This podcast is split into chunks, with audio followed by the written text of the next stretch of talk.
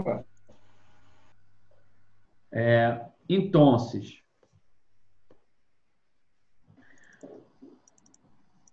eis as notícias. É, inclusive, convido vocês esse sábado que vai rolar é, esse evento do Lavra Palavra. Estou super nervoso. então, quem tem. Isso, cara, vai ser. Vai, vai tirar de letra, pô. Não, vamos que vamos, mas assim, tô nervoso de estar com a Virgínia Fonte. É... Quem é Virgínia Fonte na fila do pão, cara? Ah, Ela é só a padeira, só. Fala tu, Felipe. só a padeira. Mas enfim, vai rolar a parada. É... E, bem, aviso também para vocês que essa aula que eu estou dando com o Caron lá no FRJ é aberta, quem quiser fazer. Inclusive, boa parte dela vai ser gravada. Então, quem não tiver livre é, é, terça, 5 da tarde, dá para se inscrever e boa parte das aulas você. Se inscrever não, dá para pegar a informação, boa parte das, do material vai estar gravado numa pasta, dá para você acessar de qualquer forma.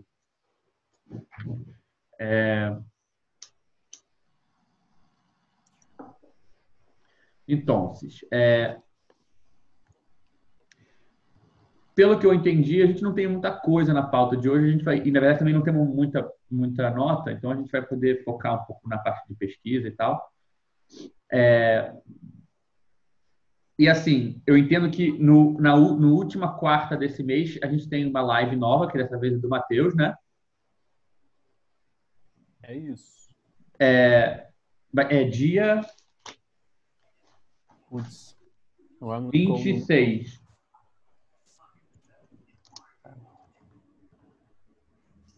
Matheus, fala aquele nome bonito aí da tua dissertação, cara. Na Manda- moral, na moral, pô, maior impacto. Ah, a ontogênese da complexidade e a complexidade da ontogênese.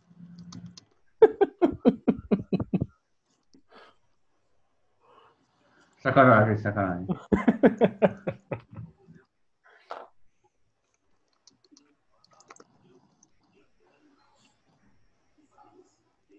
Nome longo do cacete.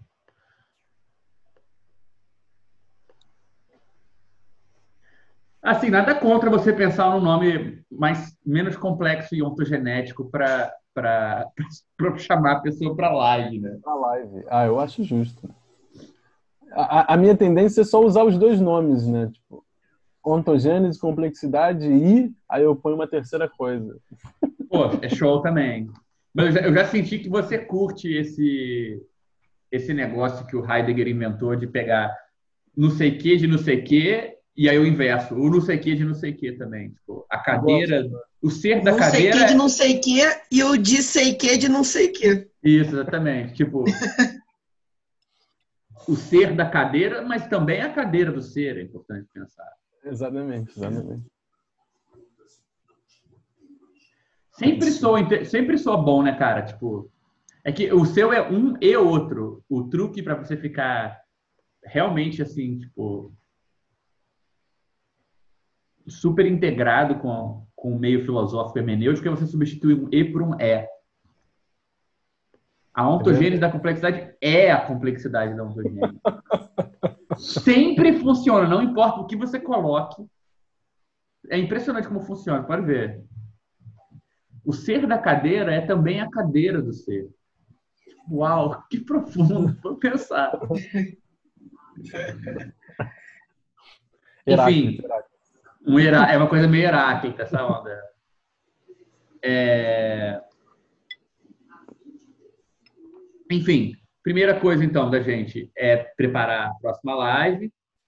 É, A segunda coisa é que o, o, o Alex falou que ele está para marcar a reunião, então ele pediu para eu colocar aqui para o pessoal que se interessar em aprender a mexer no site, para a gente poder distribuir um pouco mais dentro do coletivo como faz isso e, e tal.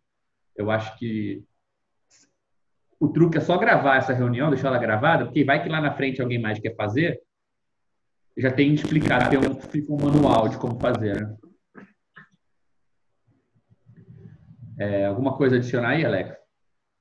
Então, tem que marcar com os interessados. É o Vitor Leonardo. Ah, o Vitor tá aí. Quanto, quanto pode fazer isso aí, Vitor? Tá Cara, eu posso fazer. É...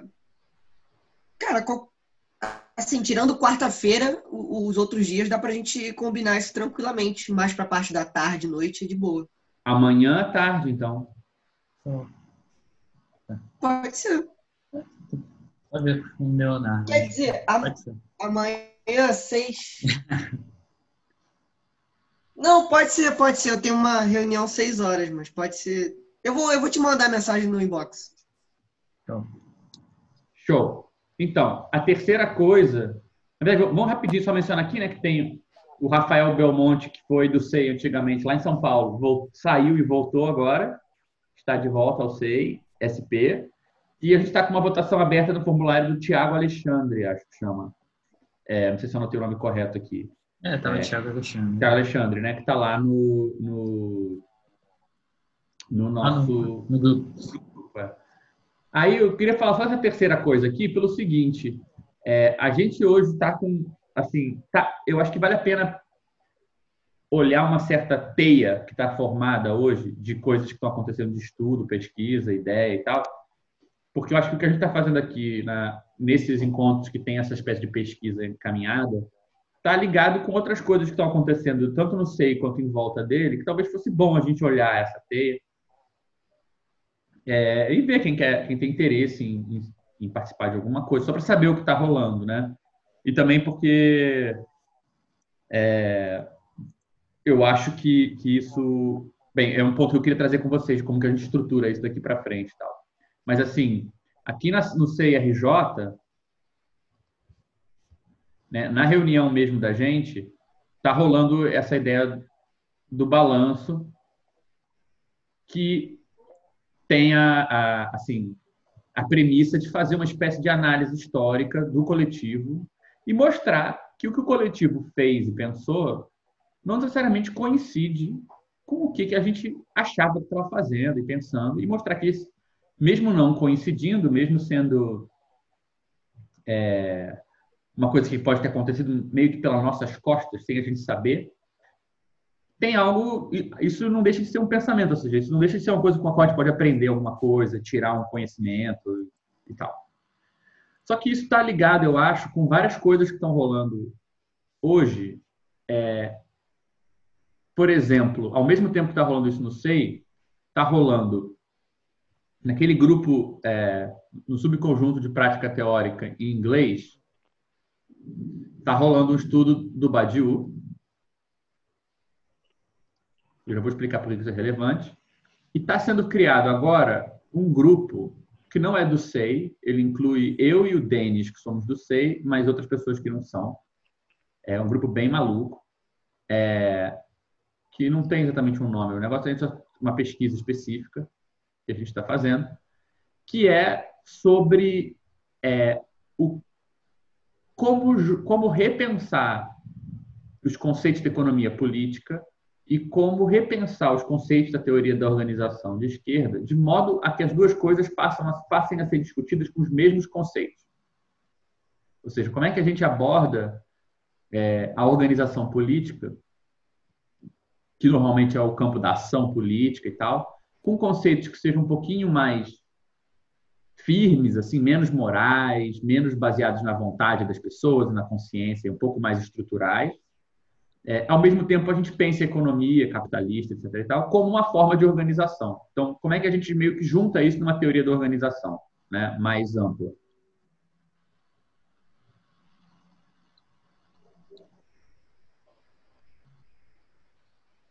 Por exemplo, eu lembro que teve uma nota recente perguntando, porra, por que, que quando alguém estuda organização, em geral, não estuda a questão da economia, né? Como se as coisas fossem é, separadas. Né? Quem fala de trabalho não fala da militância, quem fala da militância não fala do trabalho. Quando você está fazendo análise do capitalismo, você fala de valor, dinheiro, forma social, estrutura, tendência e o caralho é quatro. E quando você fala de organização, você fala de engajamento, vontade, oportunismo, desvio. Né? É um discurso totalmente diferente. Né? Então, o que acontece? A gente tem entendido que o, a filosofia do Badiou é uma filosofia onde essas duas coisas estão ligadas. Né? uma filosofia que junta, de um lado, o problema da, da estrutura e do outro o problema do sujeito e fala dessas duas coisas com os mesmos termos. Tipo, uma coisa não mistura com a outra, dá para diferenciar. Está bem diferenciado, mas ao mesmo tempo tem uma ligação mais interna.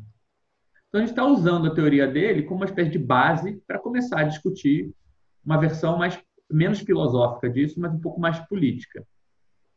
Só que isso também tem uma base no SEI, ou seja, né, essa ideia de você usar um discurso mais estrutural, menos individual ou, ou baseado na consciência e na vontade para falar de organização, né, e essa preocupação de juntar o campo do trabalho, a análise social, com, a, com espaço né, também para os conceitos que a gente usa para discutir o que é se organizar, ter vontade de mudar alguma coisa, pensar sobre a realidade, sei lá, intervenções sociais, né?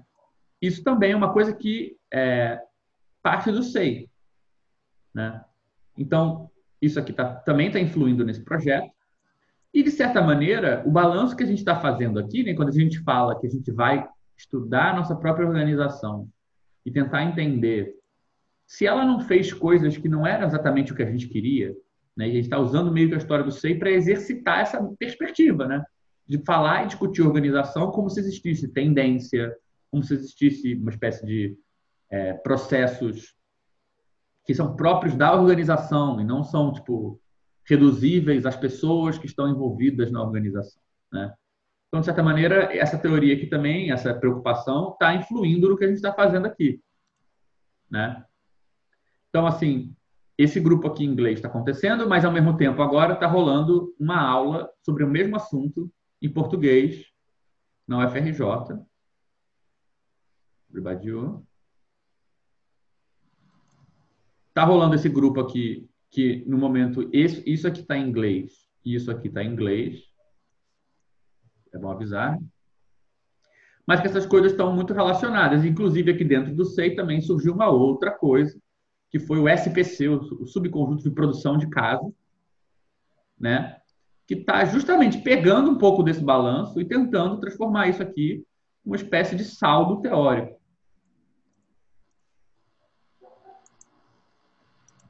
Né? Então, assim, só para mostrar para todo mundo, assim, que acho importante todo mundo saber que o que a gente está fazendo aqui na célula, na verdade, está ligado hoje a pelo menos dois subconjuntos no SEI, um subconjunto que está pegando o lado mais interno à organização e um subconjunto que está desenvolvendo, assim, uma tentando entender a filosofia do Badiou de maneira a conectar com esse assunto, né? E quem não fala inglês, se tiver interesse, está rolando às terças. Esse subconjunto acontece terça-feira, 19, e esse aqui acontece terça-feira, 17 horas, né? Então, é mais ou menos o mesmo compromisso. E dá para, inclusive, emendar um para o outro. É, né? Esse aqui, hoje, ele ainda não está aberto. A gente, acho que vai, a gente não está fazendo reuniões abertas, não está guardando material, está bem simples ainda o negócio. Mas a gente está pensando em dar uma, isso aqui, transformar isso aqui numa, num projeto mais sólido. É, mas está bem, bem frouxo por enquanto ainda. Tem um documento que eu posso passar para vocês, se vocês se interessarem a respeito. É, mas fora isso, é uma coisa um pouco, um pouco mais frouxa. E eu acho que a, a minha ideia, inclusive, é que à medida em que a gente vai andando no que a gente está fazendo aqui, eu vou tentar trazer o, o material disso aqui para cá, né? Para não ficar é meio ter, meio misturar uma parte de história, né, com uma parte de teoria nova mesmo. E como essa teoria é fruto da história do SEI, né, é interessante testar ela na própria história do SEI. Né? Enfim, isso é um pouco a ramificação do que está acontecendo. Que, por que eu estou trazendo isso tudo para vocês agora? Porque, por causa de estar envolvido em todas essas frentes, acho que eu sou a única pessoa que está em todos esses negócios ao mesmo tempo. É, para mim, tem sido difícil preparar e ficar à frente da mais unança é, da célula constantemente. Eu fico com medo, às vezes, não, da coisa não estar tá andando tão bem, ou de não estar tá tendo cuidado com o que a gente está fazendo, é, ou a coisa se delongar demais porque eu não estou conseguindo propor a, a apresentação que eu propus, tinha pensado de fazer. E o que eu pensei é o seguinte, a gente, bem, a gente tem quatro reuniões no mês, né? Uma delas agora, a gente já está fixando que é uma live. Eu pensei de fixar uma ou duas com a pesquisa, ou seja, com a pesquisa é, que eu ficaria, me incumbiria de fazer, e a gente pensar outras maneiras de preencher essas duas, entendeu? Seja variando, sem ser com uma live, por exemplo, é, uma, uma, uma outra apresentação, é, não sei, ou, ou, por exemplo, trazer algum outro assunto para a gente, ou, ou, já saber que a gente vai separar uma delas para ficar focando nas notas ou algo assim. É, mas eu sinto que, que porque isso está um pouco desorganizado, acaba que eu gasto muitas reuniões só com as notas, a gente não tem chance de explorar com mais detalhe as coisas da pesquisa. É, então, assim, estou pensando numa maneira da gente organizar, queria saber o que, que vocês acham de como é que a gente podia talvez organizar um pouco melhor o nosso mês é, para a gente sentir que a coisa está andando e ela está multifacetada e a gente está aproveitando. Eu acho que a ideia da live já foi muito isso, assim, já está dando uma, uma, uma dinamizada né, no processo. Então, fiquei pensando se o que a gente podia fazer talvez nesses termos também. Né? Uma coisa que me ocorreu, que eu acho que é muito legal, e eu acho que o CRJ podia ser um espaço para a gente discutir isso, é que vocês lembram que a gente é, mencionou que a gente tinha um projeto enorme para o SEI, que a gente parou, né? que era um projeto é, que tinha três frentes, né? Uma frente curta que era um jornal, uma frente de médio prazo que era um site automatizado, né? Não é nem um site, é uma plataforma, né?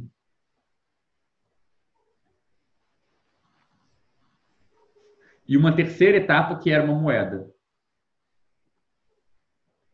Isso aqui são ideias muito práticas, né? O Alex tem trabalhado já um pouco na ideia da plataforma e tal. Mas, assim, é... isso é uma coisa que podia perfeitamente ocupar o nosso tempo como uma coisa que a gente faz junto, discute junto, imagina junto nas nossas reuniões também. Então, não sei também se é uma coisa que interessa trazer para dentro do, do, do, nosso planejamento. Sei lá, estou colocando aqui na roda como uma coisa que. Eu lembro que quando a gente falou disso da última vez, até eu lembro que rolou um certo interesse. Né? Então, assim, estou tentando só imaginar aqui o que, que, vocês, estão, que, que vocês pensam aí do, do, do uso da nossa, da nossa célula. À luz do fato que, assim, me compromete. Fala, fala, meu filho. Cara, eu acho que é, na reunião que a gente fosse fazer mais propriamente a pesquisa do balanço do debate, a gente poderia, independentemente da quantidade de notas, não, faz, não falar das notas, e, tipo, deixar uma outra reunião dessas duas aí que não são pesquisa e não são live, deixar uma é, só para as notas, ou dependendo da quantidade de notas, deixar as duas para falar sobre as notas, para debater as notas, né? É, eu também é... acho, tipo assim, porque as notas continuam vindo semanalmente, normal, mas a gente, tipo, foca nelas em pedaços específicos, né? Podia ser Sim. algo assim. É, eu acho, eu acho maneiro esse lance do projeto, porque me interessa também por discutir como é que a gente poderia formar um jornal, uma plataforma, depois a longo prazo pensar numa moeda, etc. Eu acho isso muito maneiro. É... Eu não sei muito bem como é que a gente organizaria isso, sei lá, tipo, pensar, não sei, numa reunião desse lance do jornal, pensar como é que foi aquela experiência com um pequeno jornal que o SEI já teve, né, durante um, uhum. um curto período de tempo. Mas, mas assim, a outra reunião né, a, a terceira, eu acho que uma delas aí poderia ser uma reunião só para nota mesmo. É, eu acho uma ideia boa, mas assim, o que, que vocês acham? Ô, Gabriel, que história é essa da moeda, mano? É, é porque, enfim, acho que eu não peguei essa parte. É, como assim, uma moeda pro, pro SEI? Então, a, a, bem, se você for na, na, na, em bem, eu não vou saber encontrar isso para você, onde é que está. Agora, assim, lembrando quando foi que a gente discutiu isso. Mas, assim, há, há um bom tempo, é, quando começou a pintar os problemas quando gente, o coletivo cresceu a um ponto, a gente descobriu que depois que você cruza um certo tamanho, é um problema de escala mesmo, depois que você cruza um certo tamanho, duas coisas acontecem. Dois problemas que afetam qualquer coletivo que cresça um certo tamanho. Um problema é a visibilidade interna, ou seja, como vai ficando difícil você ver o todo do coletivo, você começa a confiar cada vez mais que uma pessoa representa o todo. Vamos falar assim, a ideia do chefe, do líder, do representante principal, ela é uma tecnologia meio ruim para você navegar numa coisa que é muito grande e você não vê tudo. Né? Tipo assim, você está jogando futebol. Porra, tem uma hora que você não consegue, você não consegue ver o campo todo. É melhor você olhar para o técnico e o técnico te diz, te diz o que ele está vendo. Como você está dentro do campo, você não vê tudo, né? Então, assim, esse é o princípio básico da soberania. Todo mundo abdica de ser o mandão e uma pessoa manda em todo mundo. Né? Mas aí, pelo menos, a gente coordena o todo. Só que isso é uma tecnologia que centraliza, né? uma tecnologia de organização que centraliza em alguém. Para algumas coisas é boa, para outras nem tão boa. No nosso caso, isso aconteceu. A gente chegou a um certo tamanho e a mobilização das pessoas em criar subconjunto é muito louco. Né? Tipo assim, quando o SEI tinha tipo, entre 10 e 30 pessoas, ou seja, ele era menor, a gente fazia mais subconjunto. Depois que a gente passou de 30 para uns 50, diminuiu o número de subconjuntos criados. As pessoas ficaram menos autônomas. Uma interpretação para isso, né, de por que isso aconteceu, é porque quando o coletivo fica de um certo tamanho, ele passa de um certo limite, você já não consegue saber o que está todo mundo fazendo. Então você começa a ter uma banda de paranoia. Será que eu posso? Será que eu não posso? Como é que eu vou saber? Para quem que eu peço? Né? Então, você não conseguir ver o todo atrapalha muito você se sentir autônomo, ou você saber se responsabilizar pelo que você quer fazer, saber quem mais tem interesse em fazer junto com você, porque você não vê tudo. Né?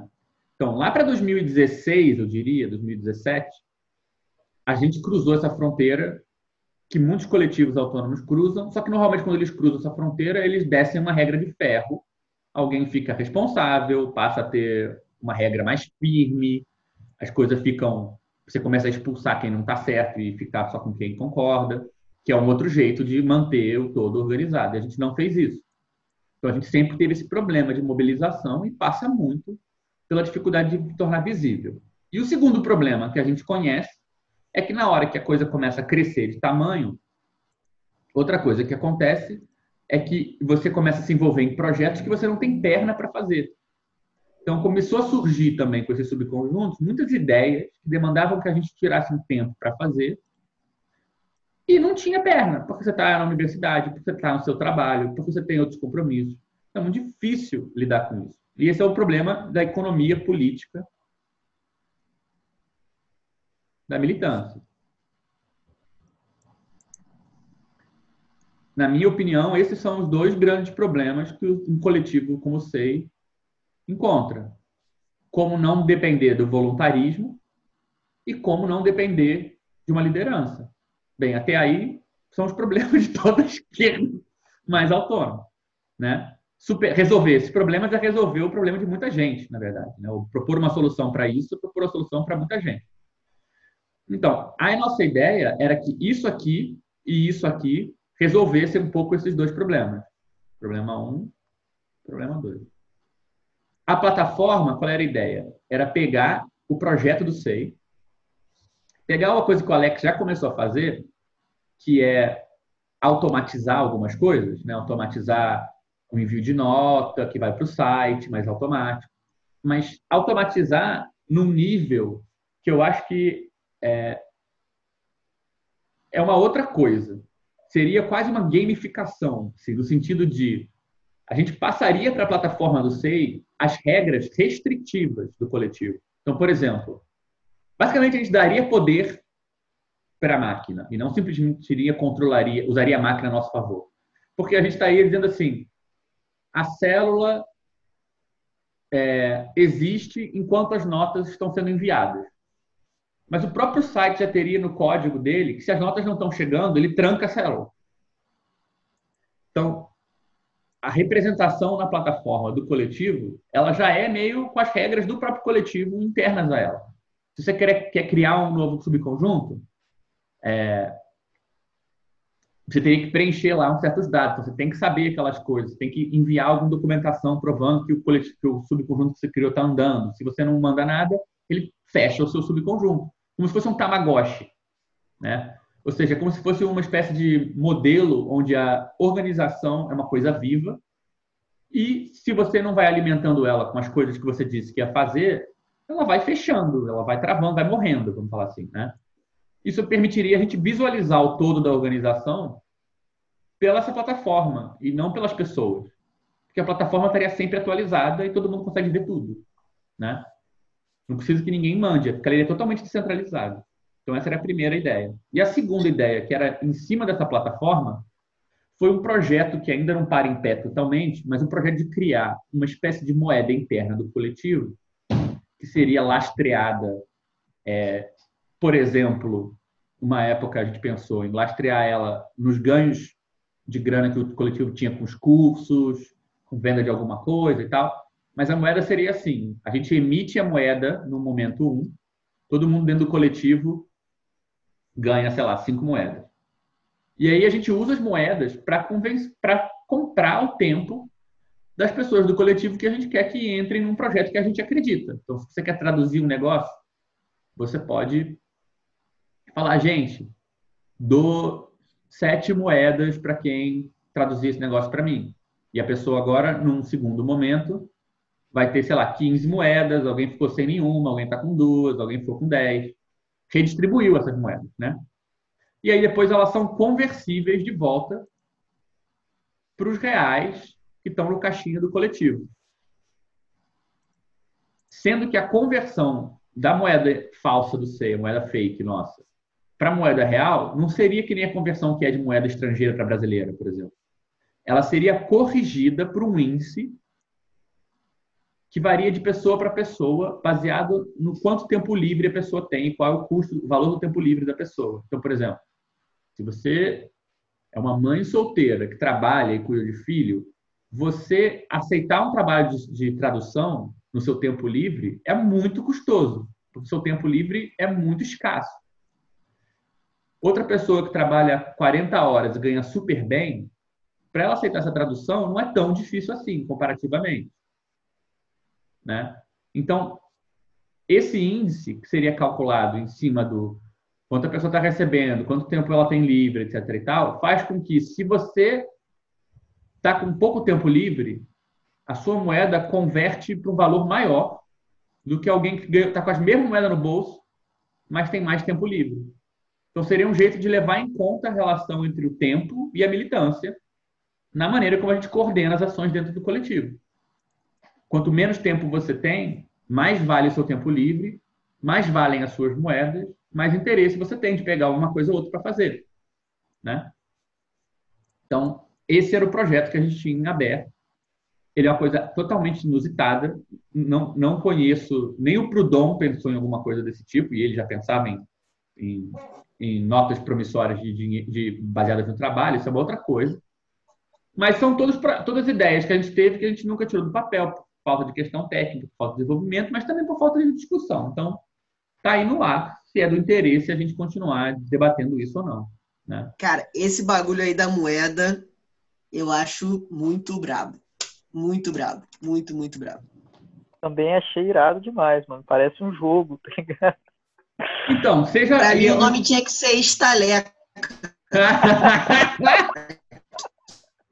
Caraca, Escrito assim, bom. né? O pessoal do.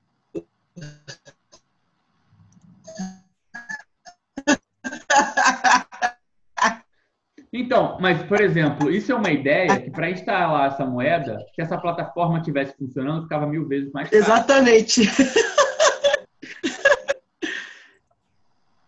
Podia ser o Viet, Viet Sei, uma coisa assim.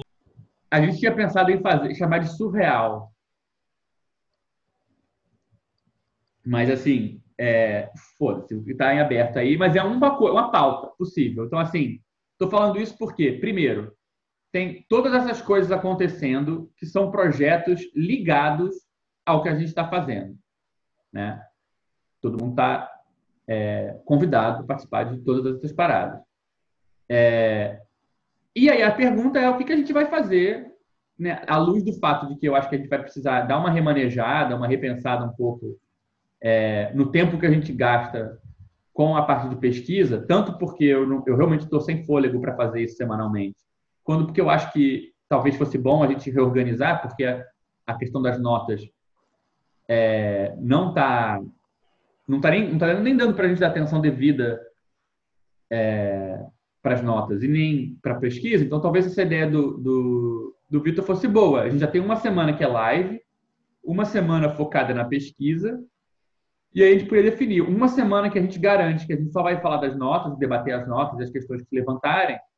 Né? Claro que a gente pode meter as notas nos outros dias também, mas é, fica a pergunta: a gente gasta duas reuniões por mês com as notas, ou a gente gasta uma reunião por mês dedicada às notas e a outra com uma outra coisa? Pode ser mais frouxo também. Outra coisa, eu pensei nessa outra coisa, gente. Podia talvez ser. é, Não tinha ficado ainda uns quatro nomes daquela lista de convidados para falar sobre momentos importantes para a pesquisa que a gente está querendo fazer do SEI? Não sei. Mas isso daí estaria na pesquisa, né? É, pode fazer isso, né? Pode, pode fazer. Eu tenho uma, eu tenho uma outra sugestão aqui. Não sei Hum. se é, é- entrou muita gente nova, pelo menos eu acho, né? Contando aqui na, na sala do Rio, além de mim. Eu acho que poderia nessa outra reunião aí discutir algum texto que vocês já discutiram, né? Que foi base assim do SEI até hoje, pode ser do Badiou, do Zizeg. Então, ser Gabriel, eu lembro que sim. você, eu lembro que você tinha falado daquele texto do como Marx inventou o sintoma, e eu na época me manifestei porque a minha monografia foi sobre esse texto. Eu adorei que você falou na época, lá atrás. Lembra aquela época? Faz, faz anos. Faz, sei lá, umas três semanas, né? Pois é, Mas- o Léo pode abrir, inclusive, já com esse texto aí. Porque aí a galera mais É. nova ia ficar mais atualizada com isso. E aí a galera que é mais antiga também pode sentir a vontade de participar para ajudar, ou nem, nem se tiver algum outro compromisso também, teria vontade de estar ausente. Então, a gente É, eu- podia fazer uma coisa que fosse, por exemplo, leitura e discussão, assim, mais em cima de um texto, né? Tem essa outra ideia de, desse projeto interrompido ser retomado nesse espaço. Meu Deus do céu. É, enfim, tem tudo isso aí. Não sei o que vocês preferem, mas eu acho que era um bom debate para a gente fazer. Não sei se vocês acham que dá para bater o martelo hoje. Essa leitura e discussão é tipo uma, uma espécie de formação básica para para quem está entrando agora ficar mais, mais inteirado de alguns debates que rolam, né? Pô, a- a vez, ou outra, É. vez ou outra rola alguma discussão aqui de que tem com ou tem como pressuposto implícito ou explícito algum texto que às vezes a gente não leu, galera nova, e às vezes nem citam que está esse pressuposto, a gente tem que tentar sacar de alguma forma, ou então é citado diretamente alguma coisa de algum texto que já foi lido. Uhum. Então seria uma espécie de formação básica para quem está chegando. É, eu acho assim, a Vanessa deu uma ideia ótima também, achei assim, né? Porque ela- vocês tiveram que se virar também, quem, quem teve a fim de bater um papo sobre o material do Douglas, por exemplo, teve que criar outros horários. A gente podia combinar, né? Que se, por exemplo, numa quarta-feira vai ter live, numa outra quarta-feira, por exemplo, 15 dias antes, a gente lê alguma coisa ou que a pessoa da live sugere ou que ela mesma escreveu, não sei. Também é uma boa. Eu fico com medo de criar uma, reunião para meio numa de formação é, fixa, porque eu acho que isso pode, por exemplo, entrar junto com as notas, se as pessoas escreverem que estão querendo isso, dá para de vez em quando a gente voltar nesse tema. Eu, eu não sei, eu fico pensando que essas coisas podem entrar um pouco aqui, sabe? É, uma, uma ideia meio formação, assim. Não sei se a gente blocar isso toda todo, todo mês não fique um pouco demais, assim. Na verdade, formação eu usei a palavra, mas, porra, eu acho que a reunião, toda reunião é uma formação, né? Toda reunião é uma formação, pô. Eu usei porque quis falar que é uma formação básica para quem está chegando. Mas, enfim, a palavra é escrota mesmo. Mas eu A reunião da formação. A reunião da formação é a formação da reunião. Ah, moleque! Exatamente, aí pegou o negócio. Mas eu Então, acho mas- até que. o- A gente não já tinha comentado, o Gabriel acho que tinha falado na última reunião da, da pesquisa que tava, a ideia era introduzir um pouco essa. revisitar brevemente esses textos que foram formativos, assim, Pois é, eu, eu acho que talvez a gente pudesse fazer assim, ó, é, hein, Matheus? Tipo, deixa a ideia de leitura em aberto. E aí, tipo assim, se, se quiser pegar a leitura que está sendo discutida na pesquisa, faz esse dia. Se quiser pegar a leitura que vai na live, já usa esse dia. Ele fica meio, tipo, é para é para discutir textos, mas não precisa definir tanto assim qual é o texto. Porque vai que um mês não tem nada para discutir, é melhor discutir o que está na live. Ou então vai que, a- sei lá, a reunião da live pode ser no Eu acho uma momento. boa, eu acho uma boa essa, porque a gente já quase discutiu o livro do Vitor, só faltou ele passar o livro dele de poemas, pô. Então Aí, que pô. pode ser leitura só. A gente pode discutir qualquer tipo de leitura, né? É, aí a gente tem que definir. A gente já sabe que na primeira reunião do mês, tipo, podia ser assim, né? Na primeira reunião do mês, a gente faz, tipo, nota e define qual é a leitura, para ter tempo de pegar e tal. Aí, na- aí então faz a nota primeiro no mês, faz a pesquisa na segunda, aí faz a leitura na terceira e a live na quarta. Sacou? Porque aí já fica perto da live, se por acaso for a leitura da live, fica logo depois da pesquisa, caso seja a leitura ligada à pesquisa, né? E tem uma reunião com nota onde o pessoal pode, inclusive, estar sugerindo. Ficava assim, nota no começo do mês, pesquisa em seguida, é, leitura e a live. Aprovado. O que, que vocês acham? Porque aí pode, como a Vanessa falou, articular os dois aqui, né, se for o caso. Mas também, se dependendo do mês, sei lá, não sei o que, que o Matheus vai passar para a gente ler.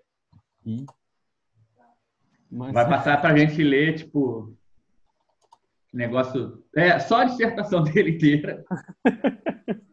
Gente, lê aqui rapidinho, sem páginas.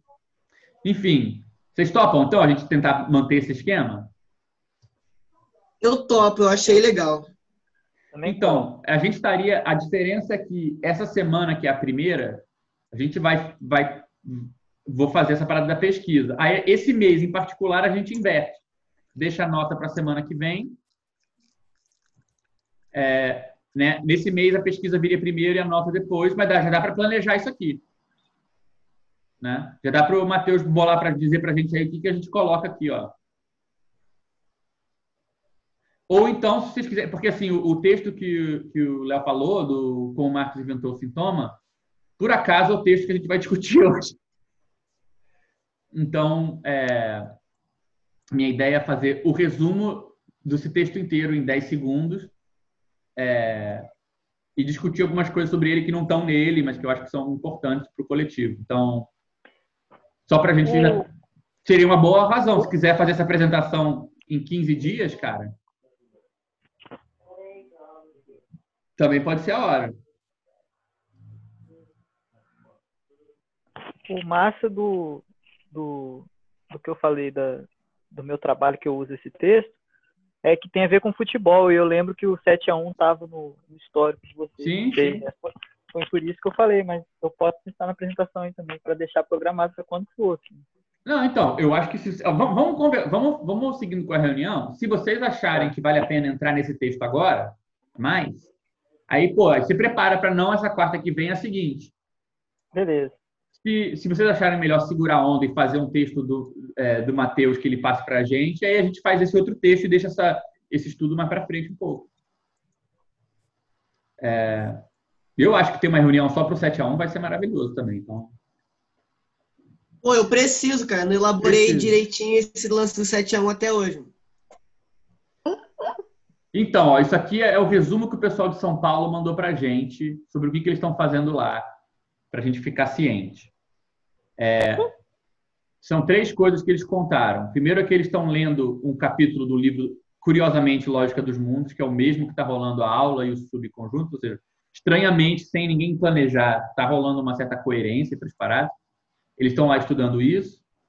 É, eles estão com um projeto, estavam com um projeto de criar um jornal para as esquerdas divulgarem o que elas estão fazendo, só que meio que o projeto morreu.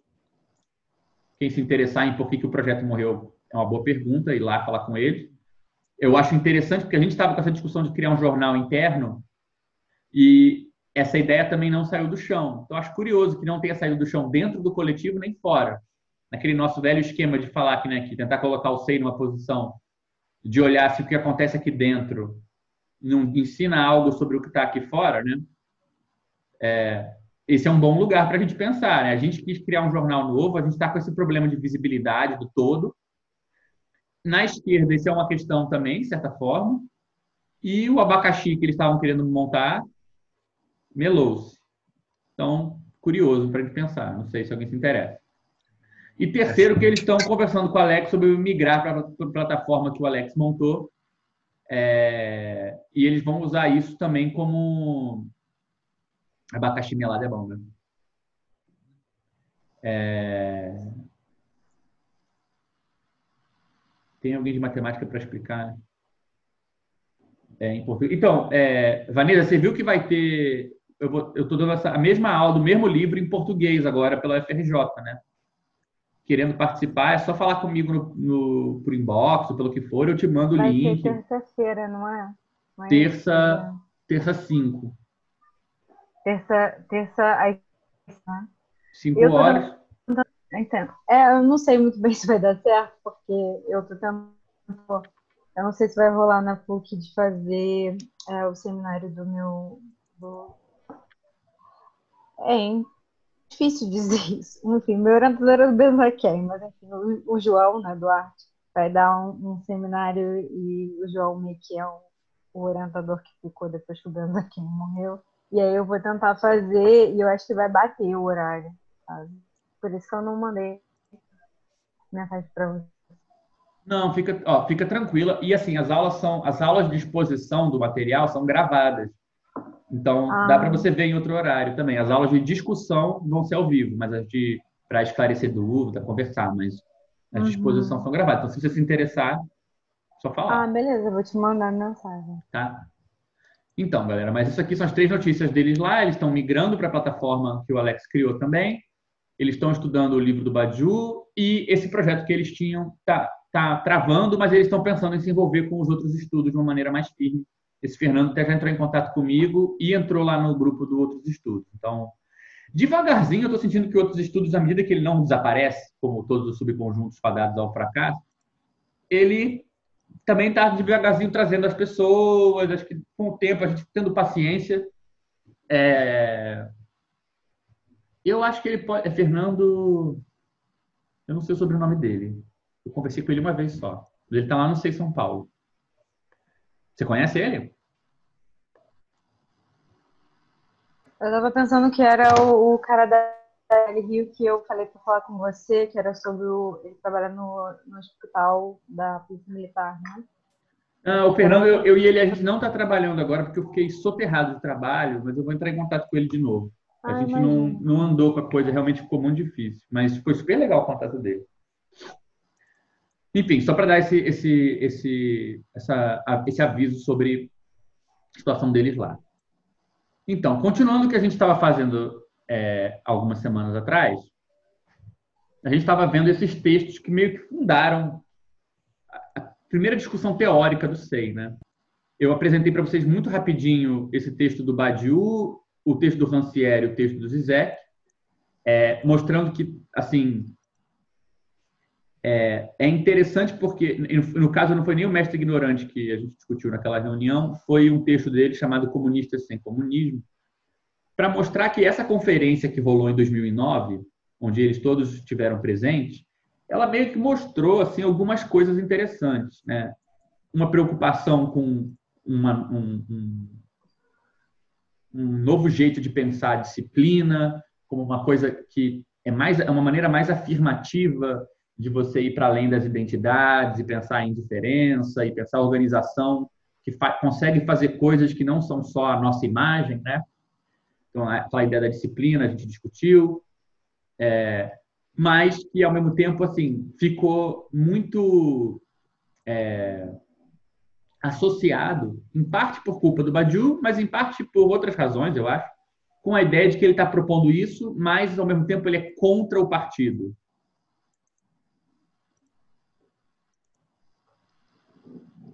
Depois eu tentei mostrar que, poxa, o Rancière tenta criar uma ideia diferente de como é que é que é o aprendizado e o que, que é a emancipação.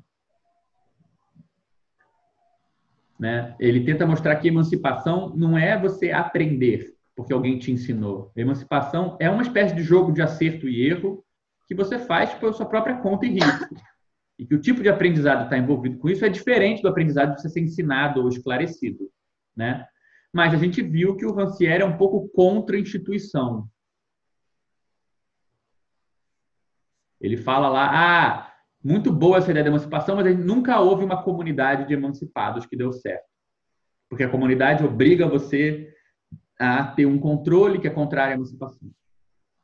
E no caso do Zizek, a gente viu que ele tenta renovar a ideia de ordem e a ideia de, de, né, de ideologia, mostrar que a ideologia pode é, pode é, impelir a gente à transgressão para preservar a ordem, né?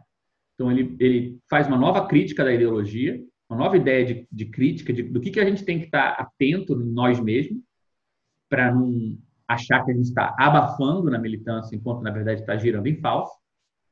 Só que ele também não tem nenhuma ideia muito muito não tem uma contraparte, digamos assim, uma militância que saia disso, né? Não tem nenhuma. Ele é, ele é um pouco até contrário nesse texto em particular. É, ele fala muito do Estado, a favor do Estado, porque já que a crítica, a nova ideologia é a ideologia da transgressão, da desordem, e isso é que mantém a, a situação funcionando, ele tem muita dificuldade de formular explicitamente o que, que seria uma prática que vem com isso. Porque toda transgressão já está inscrita na lei, então o que é uma prática interessante, uma prática nova, militante? Né? Então não tem aqui falta, digamos assim, um, uma contraparte, digamos assim, é, militante. É, uma das notas que eu vi, eu não vi nessa reunião, mas eu vi que uma das notas da reunião falou assim: ah, então quer dizer que o SEI é contra o partido, contra a instituição e contra a militância. Não, o ponto é todo esse. Pô, esses conceitos são muito legais, são interessantes, mas eles são filosóficos. E filosófico no sentido de que eles não são necessariamente pensados com intimidade com a realidade da militância, né? onde a ideia de organização é muito importante. Então, a pergunta que a gente se fez logo no começo do SEI foi como que a gente preserva a ideia de organização sem ter que ser contra partido, contra instituição e com alguma teoria da militância. Então, é uma, uma espécie de a gente nunca foi assim, teve uma aderência simples a, essas, a esses filósofos. A gente sempre fez uma coisa de dizer, pô, muito legal isso aqui, mas está faltando alguma coisa. E está faltando não é porque uma vontade, está faltando porque na filosofia a preocupação não é essa. A preocupação é outra, né? Então, assim, é, como traduzir a ideia de disciplina, essa nova disciplina que o Badiou está pensando, para dentro da organização? Como compatibilizar isso também com a ideia de emancipação do Rancière? Como compatibilizar isso com a ideia dessa crítica da ideologia do Zizek? Tudo, e, sem abrir mão de uma visão mais construtiva. Né? Tem elementos construtivos na ideia de disciplina do, do Badiou, tem elementos construtivos na ideia de emancipação e tem elementos construtivos, inclusive, na crítica do Zizek. Né? Para não dizer que não tem uma militância, tem uma, um conceito de super-identificação que ele desenvolveu no começo da, da trajetória dele para pensar o que, que, é uma prática nesses tempos de, de transgressão. Né? Ele fala assim: quando a lei obriga você a transgredir, a coisa mais subversiva que você faz é, ser, é colar na lei de maneira sem nenhuma distância. Né? E ele dá vários exemplos interessantes na história da política de esquerda onde isso teve muito efeito. E eu vou, vou voltar nisso hoje porque são os temas principais do nosso encontro de hoje. Mas só para esclarecer que o que a gente conversou sobre o Badiou, Rancière e o Zizek, não foi para dizer que os limites do, que cada um tem, ou os limites que eu sugeri, que a gente reconheceu que eles tinham, são os limites do que a gente quer fazer. Né? Pelo contrário, uma, o que, seria uma política inspirada por esses autores, inspirada por essas ideias? É uma, é um, vai ser uma política que vai conseguir bolar um jeito de manter esses insights, manter essas ideias e, ao mesmo tempo, digamos assim, redescobrir elas na dimensão mais corriqueira, prática, organizativa. Né? Só que depois que a gente leu esses três aqui, que durou uns cinco meses de leitura, né? você vê aqui de maio até novembro, mais ou menos, a gente centrou num texto específico, foi esse aqui.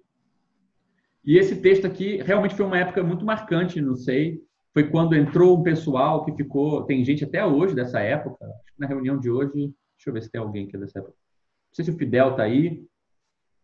É... O Fernando entrou nessa época, a Jennifer entrou nessa época. É... Porque foi, uma, foi um período. Eu já estava, eu já estava, qual o Max inventou esse nome, eu já estava já. Tava, não tava? Pegou já Já tava, peguei, peguei isso daí. Nossa, agora mexeu com o meu coração, cara. Porque é verdade, ó. Tá Você até botou o coração aí. Porra, velho. Quem mais pediu esse texto e depois queria voltar era o Fernando. Lembra? Pois é, foi o Fernando. Foi o Fernando. E você vê, isso durou de dezembro de 2012 até a gente só foi terminar de ler esse texto em começamos a ler o Badiou em agosto de 2013. Então foram oito meses durante as jornadas de junho, durante uma penca de coisa, era isso que a gente estava lendo, tintim por tintim, lendo as referências do texto, discutindo o texto pra caralho, voltando, reconstruindo a parada toda. E foi o período entre, entre dezembro de 2012 e agosto de 2013 que não só tem essa perturbação, tem junho aqui no meio, né? Como o SEI mudou muito de cara. Quase todo mundo que estava nessa época aqui do começo saiu até aqui. Então, entre maio e novembro, quando o pessoal começou a falar, meu Deus, onde, no que, que eu me meti? Várias pessoas sumiram. E entre essa época e essa aqui, a gente consolidou o que foi, digamos assim, a primeira proposição é, digamos assim, coletiva do SEI. Porque você vê, a gente tinha um projeto que ele já não, já não valeu, a gente não aplicou ele nesse tempo todo, ele já foi mudando. Tanto que quando a gente chegou em, em julho de 2013, ou seja, com pouco mais de um ano, a gente começou a discutir, reformular o projeto. Então, você vê, esse texto aqui que a gente está discutindo agora, como o Marx inventou o sintoma, foi o texto em que meio que a gente começou a pensar junto, né? Foi o texto que a gente estava lendo quando a gente atravessou 2013. Então ele acho que teve uma influência na maneira como a gente leu a situação, discutiu a situação, né? E ele teve uma influência em a gente começar a repensar o projeto do SEI também. Né? É, então eu acho que assim é, é interessante, inclusive pensando que o pessoal que estava aqui no comecinho né, era o pessoal, muita gente vinda do PSOL, muita gente vinda do serviço social, sei lá, chegando meio aleatoriamente, não sei, porque o nosso primeiro grupo foi bem heterogêneo, bem assim, sem saber se reconhecer no que a gente estava fazendo e tal. E essa ideia básica do Zizek, de que às vezes a transgressão é como a lei se perpetua, você se a fantasia de ser subversivo é o que mantém as coisas funcionando, né? E essa espécie de é, desafio que ele coloca, né? de dizer, cara, para você transformar alguma coisa, você vai puxar o seu próprio tapete. Então você tem que estar pronto para se desidentificar de você mesmo para poder fazer alguma coisa diferente, porque é como se né, aqui está tá a situação e você está em pé em cima dela. Se você mexer nisso aqui, isso vai mexer com você, né? Não tem como você mexer na situação e ficar em pezinho, bonitinho. Então, se você não puder deixar cair, se você não tiver condição de aguentar o tranco, de não se reconhecer, de fazer algo que, por exemplo, faz você se confundir com coisas que você acha que você tem que se manter distante delas, né? É, você pode limitar o espaço das ações que você considera possíveis. Então, eu acho que esse desafio do Zizek, essa, essa ideia de que é, a ideologia não funciona simplesmente mandando você seguir uma lei que você não gosta, né? mas principalmente te ensinando a transgredir essa lei de modo que com essas pequenas transgressões você acha que você já transgrediu tudo, né?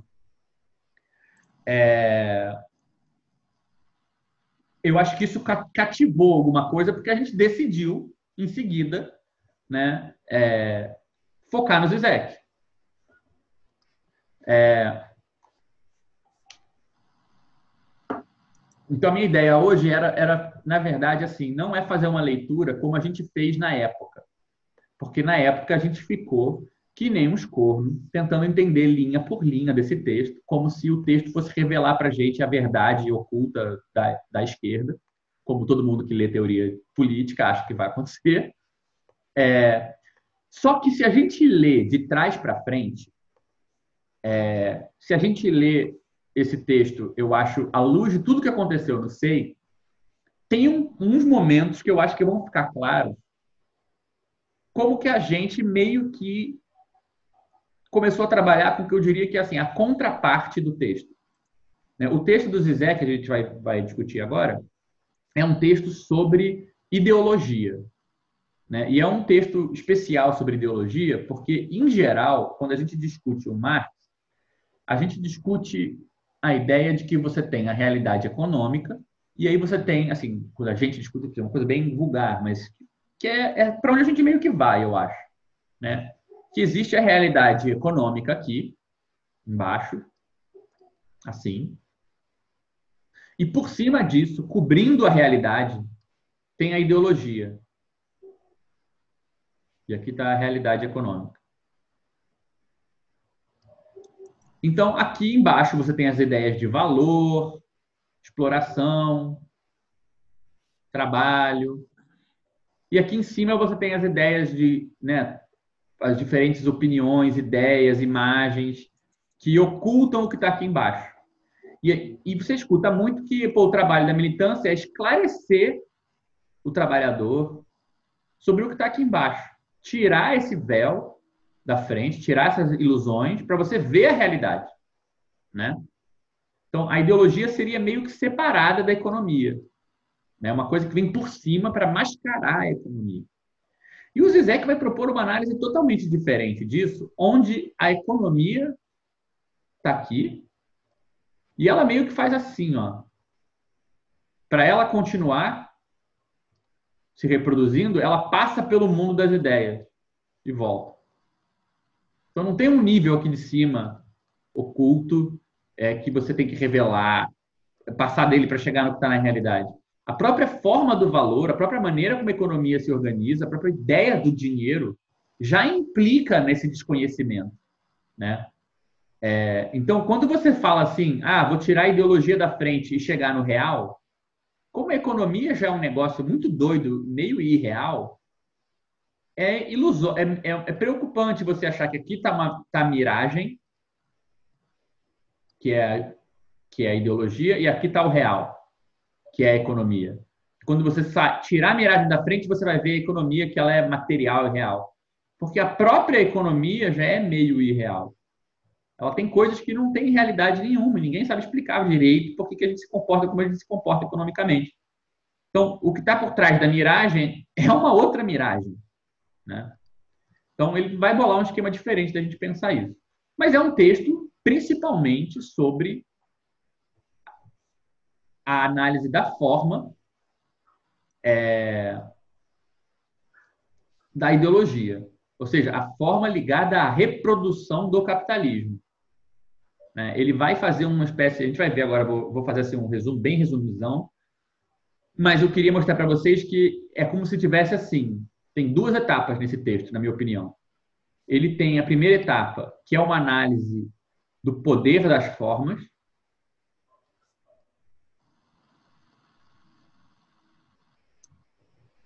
e uma segunda análise que é sobre a forma da ideologia. Então, você não é obrigado a achar que tudo que ele disse sobre isso aqui só vale para isso aqui. Você pode se perguntar, por exemplo, se você não pode usar esse poder aqui para outra coisa.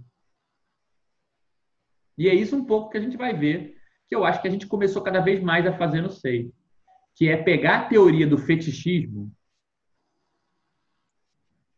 da, da mercadoria, essa ideia de coisas que funcionam por nossas costas e fazem coisas que a gente não sabia que elas estavam fazendo, e falar, pô, tem uma teoria, um lado disso que é bad vibes, e tem um lado disso que não é bad vibes, não, que é uma teoria da organização. A teoria de uma organização que faz coisas que a gente não consegue fazer. Então a gente começou a, a se perguntar também sobre, digamos assim, como se servir de formas que a gente está acostumado a pensar que são absolutamente capitalistas, porque elas são alienantes. Né? Mas quem disse que toda alienação é ruim? Então, é, é, uma coisa que eu acho que o Zizek, cada vez mais no pensamento dele, foi explorando com o tempo, mas acho que a gente, por uma, por uma outra razão, começou a se perguntar se, né, se aqui está a questão da forma, primeiro, e aqui está a questão da ideologia, se a gente não poderia, em vez de se preocupar só com isso aqui, e dizer, tá vendo só, as formas têm uma dimensão inconsciente, a gente faz coisas que a gente não sabe que a gente faz. Bem, será que não dá para vir para cá e pensar sobre a forma da organização? Então é um pouco isso que eu, que eu acho legal vocês terem na cabeça à medida que a gente vai discutindo o texto, porque é um pouco, digamos assim, eu acho que o, a, não é nem uma crítica, mas é um adendo que devagarzinho, ao longo da história do SEI, a gente foi cada vez sendo mais capaz de fazer. E é interessante porque isso é um jeito de ligar, inclusive, o Zizek com o Badiou, que são pessoas que, a princípio, têm certas distinções. Né? O Zizek é um cara que pensa mais a ideologia, a crítica do sistema, e o Badiou é um cara absolutamente preocupado com a militância, a construção militante, com de onde o militante tira os seus afetos, de onde o militante tira a sua força para continuar, no que o militante acredita, né? Então, às vezes, o Badiou parece muito voluntarista, como se você tivesse que ter uma espécie de conversão cristã, para você ser fiel a um projeto, e se você titubear, você está traindo o seu projeto, né? Parece muito sem inconsciente. E o outro lado, o Zizek parece muito sem militância. E essa ideia de que o, o fetichismo é só uma das teorias de como que a gente, uma organização social pode ir mais longe que os indivíduos, foi meio que um jeito da gente encontrar o meio termo. Pô, se a gente aprende a usar as formas sociais a nosso favor, a gente está entrando no terreno da militância. Mas a gente está usando, ao mesmo tempo, formas que têm uma dimensão inconsciente. Então, a gente está do lado do Zizek. Entendeu? É um jeito da gente começar a negociar com isso. E, na minha opinião, é uma coisa totalmente original. Não sei de onde a gente tirou isso, na real. Eu acho que é um dos casos muito, assim, que eu considero muito relevante na história do coletivo, onde o fato de você estar estudando aquilo no lugar onde você está estudando cria um embaraço, cria uma atmosfera que você fica já mais assim aberto para certas coisas do que talvez se você estivesse lendo isso de maneira acadêmica, muito, muito assim preocupado com a teoria em si. A gente estava lendo isso junto, ao mesmo tempo começava a reunião. Isso sempre foi uma coisa muito importante, acho, do SEI. Né? O formato nosso clássico de reunião era a gente tinha uma discussão institucional, que a gente faz hoje, né? Tipo, pauta, notas e pesquisa. Então, quando você chegava no texto, você já tinha tido um maior papo sobre se a organização está funcionando, não está funcionando, sobre a insatisfação das pessoas. E isso tudo influenciava em como a gente fazia a pesquisa. Não dava para não perceber quando uma, uma, uma coisa se conectava com a outra. Então, eu acho que pode ser, inclusive, essa, esse formato que devagarzinho foi influindo na maneira como a gente lia os textos. Muitas vezes contra a vontade, até acho.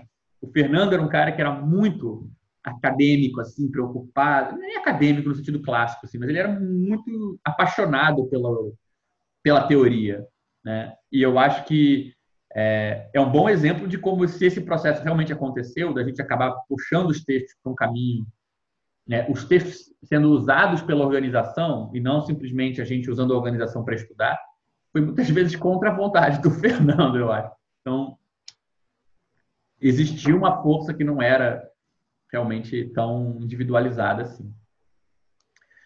Mas então, o que, que eu acho que a gente, como é que a gente pode resumir esse texto? Eu vou ponto a ponto do texto, dando assim só uma geral mesmo, mas eu acho que já vai, vai ficando, começando a ficar claro qual é o argumento do Zizek, por que é uma, realmente uma proposta muito interessante que ele faz com esse texto, e, ao mesmo tempo, uma proposta que eu acho que a gente foi devagarzinho é, deslocando um pouco, né? O texto do Zizek começa discutindo a similaridade entre o Marx e o Freud. Ele começa logo de saída falando: ah, o Lacan diz que o Marx é importante para entender o sintoma. Esse negócio de psicanálise de sintoma, não sei o quê, que na verdade é, o Marx já teve uma intuição muito parecida com esse, com essa ideia, muito antes do Freud. E aí o que, que ele faz? Ele compara o Freud e o, e o Marx. E ele faz uma comparação que é um pouco diferente do que a gente está acostumado, e a gente vai ver como isso é importante, porque qual é a comparação mais óbvia? Por exemplo, a que a gente encontra muitas vezes no Freud ou marxismo. É a ideia de que, pô, o Freud estudou a repressão e o Marx estudou a repressão, porque trabalhador é reprimido pelo sistema e o Freud estudou como a gente é reprimido, porque a gente não pode desejar as coisas e tal. Então, pô, aí, Freud e Marx. Um estuda como você é todo recalcadão com seus desejos e o outro também como você também não pode fazer. Seriam assim, os dois grandes teóricos da frustração. Né? Pô, eu sou frustrado porque socialmente eu não posso fazer o que eu quero porque eu não tenho dinheiro, porque geral me oprime, e o outro dizendo, não satisfeito quando você está sozinho, você oprime você mesmo ainda. Por conta de tudo que você imita, por, por conta do que você introjetou do seu pai, sei lá, uma coisa dessa. E, de fato, quem trabalha com a psicanálise vê que o Freud não está dizendo nada disso. Né? Pelo contrário, o Freud, ele, uma das coisas que mais encafifava o Freud, deixava o Freud sem entender porra nenhuma, é por que diabos a pessoa pune ela mesma para tirar um prazer extra, ou abdica de alguma coisa para ter mais prazer do que se ela usufruísse daquela coisa diretamente.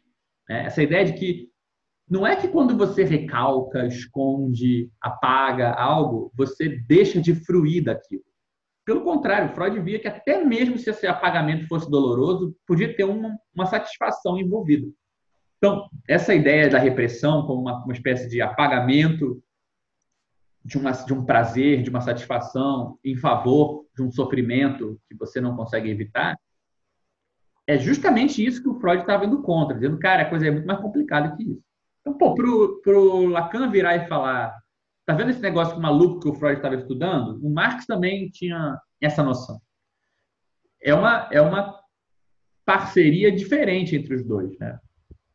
Então, o, o Zizek começa falando assim, olha, vamos olhar como é que o Freud realmente, na real, fazia a análise dele, né? E ele vai falar assim, olha, o Freud marca muito que a gente tem que evitar é, dois, duas armadilhas e não uma só. Porque, de novo, uma, uma coisa que a gente muitas vezes acha é que o que o Freud fez foi descobrir que o sonho tinha significado. Né? Ou seja, como se é, como se o sonho tivesse aqui, aquela mistura maluca de coisa que ninguém entende, e aí o Freud tivesse sido o primeiro a vir daqui para o sentido que estava oculto atrás. E isso é o que interessa ao Freud. Você sonha lá com um negócio maluco, não tem pé nem cabeça, e o Freud fala: não, não, não, tem sentido atrás. Né? Então, é, o, o, o fala: bem, de fato, a primeira coisa que o Freud faz, o primeiro procedimento do Freud é eliminar a aparência de que o sonho é só uma confusão sem sentido. A primeira coisa que o Freud faria é falar: não, cara, tem uma lógica por trás do seu sonho. Né? Então, a gente precisa dar um passo crucial na direção da abordagem hermenêutica, que quer dizer né, a ideia de que o sonho tem uma mensagem, tem um sentido, que tem que ser interpretado. Só que, ele fala, depois que você fez isso, você tem que se livrar do fascínio desse núcleo de significação. Você tem que se livrar do fascínio desse sonho oculto, desse sentido oculto, e prestar atenção na forma que a coisa obteve. Então, por exemplo, se você tem um sonho maluco, E aí você fala: não, tem um sentido por trás desse sonho. Você sonhou que você ia numa cachoeira, mas a real é que você estava com vontade de ir ao banheiro. Então, sentido oculto. Você não entendeu nada de por que, que você sonhou com a cachoeira, mas por trás disso tinha um sentido. Mas o, o, o que o, o, a pergunta importante que o Freud vai fazer é, cara, Se o sentido do sonho era ir ao banheiro, por que, que você não sonhou com ir ao banheiro? Por que, que você sonhou com a porca da cachoeira? Né? Ou seja, por que, que isso se apresentou desse jeito? Né? Por que, que essa forma foi a forma do sonho?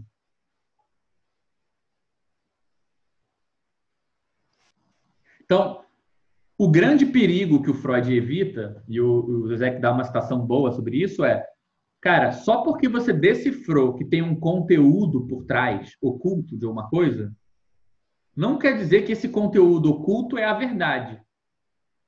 Né? Ou é o real, ou é o importante daquele negócio. Porque depois que você descobriu que esse conteúdo estava ali atrás, a pergunta é por que, que ele não pode aparecer? Por que, que, você, por que, que só transformando o banheiro numa cachoeira, num sonho sobre a natureza, você pode fazer ele aparecer para você? Né? É, a pergunta é difícil de responder por que, a coisa tomou aquela forma. E não por que, que qual era o sentido oculto. Qual era o sentido oculto, às vezes você descobre rapidinho. A pergunta é, pô, ah, eu sonhei que é, eu ficava gritando para alguém que eu estava com uma dor, uma dor, uma dor no cotovelo. Aí você descobre que no dia anterior a pessoa estava tentando ler adorno e não estava conseguindo. Então aqui tinha a dor no cotovelo, e aí você descobre que tinha uma leitura do Adorno, chato pra caralho, que você não estava conseguindo fazer. Pô, por que você não sonhou com Adorno? Por que você sonhou que você estava gritando para alguém que estava com dor?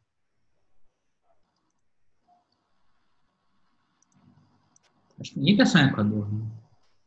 Ah, meu amigo, infelizmente. Enfim, entendeu? Deu para sacar a diferença, né?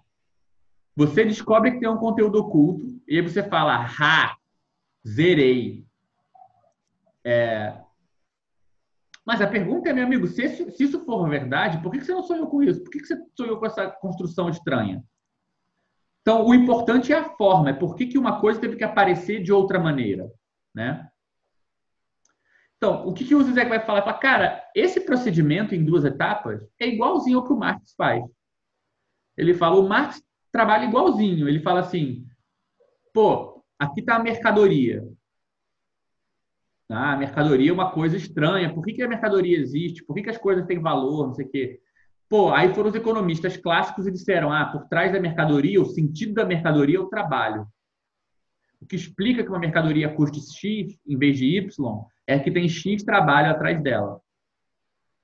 Mas o Marx não está satisfeito com isso. O Marx, fala: nenhum economista antes de mim se perguntou de por que, que o trabalho tem que aparecer como mercadoria.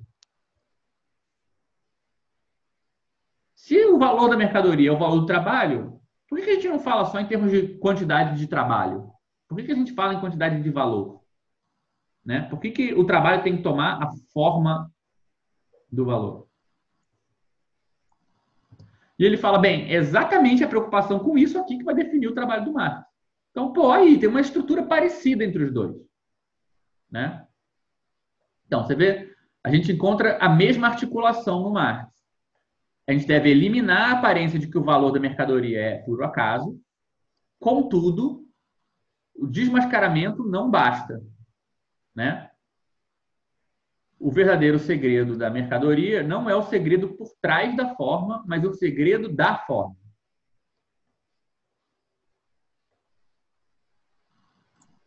É, essa é uma frase do próprio Marx, na verdade.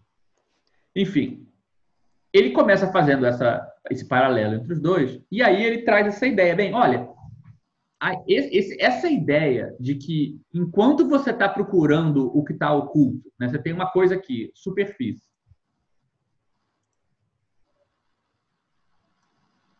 ou o que é acessível, sei lá.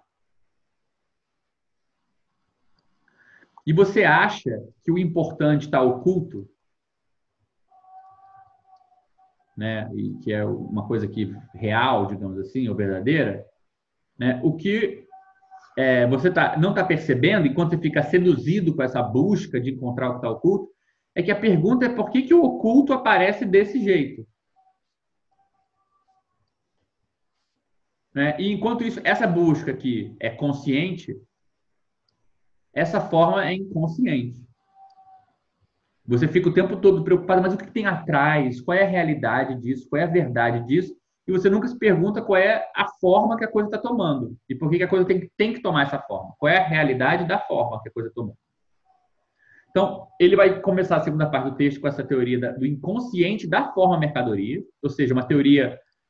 É como se você encontrasse uma estrutura no Freud, né, onde você vai da, digamos assim, do, do de um objeto para o seu conteúdo oculto.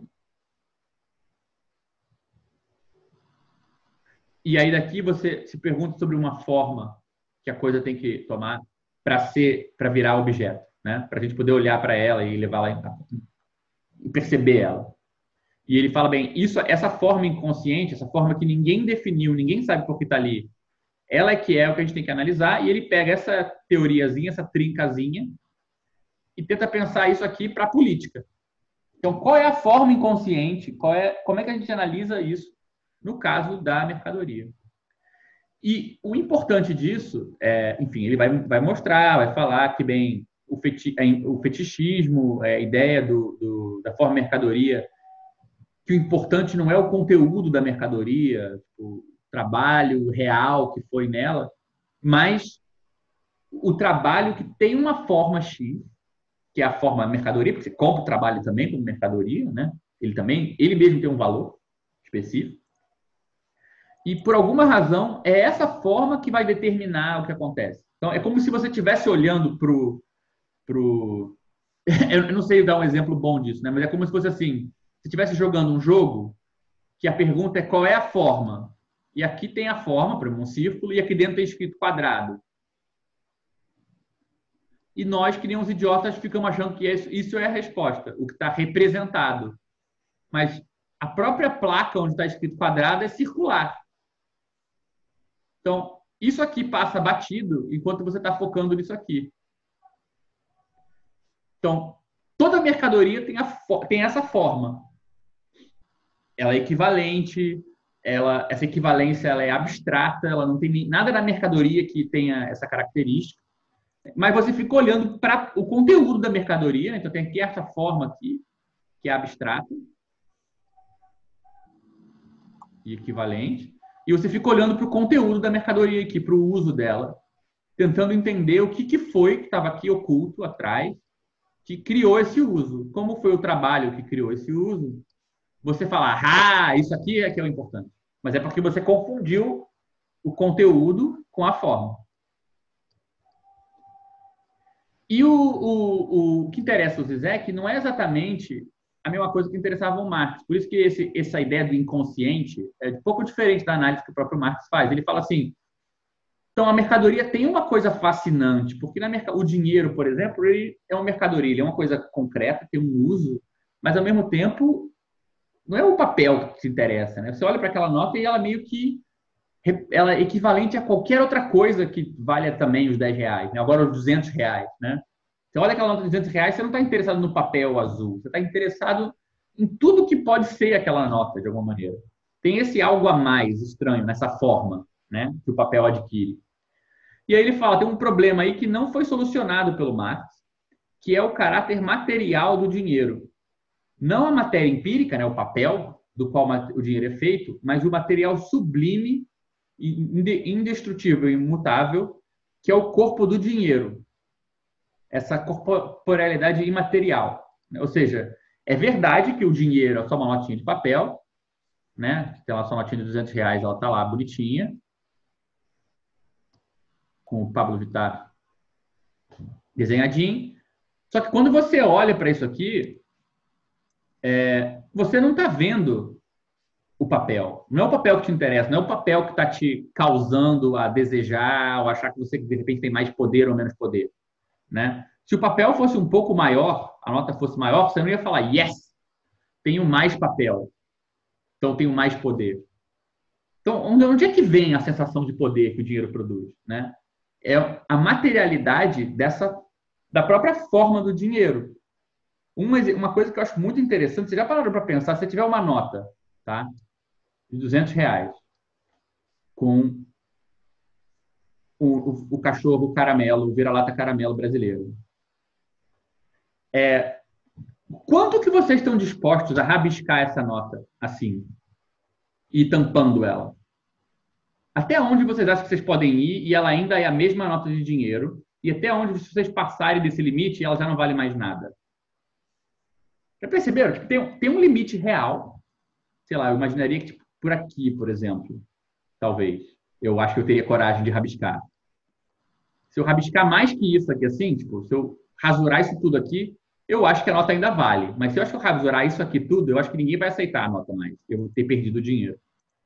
Mas é uma lógica muito doida, né? Porque tem matéria, você consegue, por exemplo, desfazer o papel. Se você rasgar a nota aqui e, e, o, e o durex que você juntar não for transparente, ela não vale mais nada. Mas se o durex for transparente, você ainda consegue fazer ela rodar.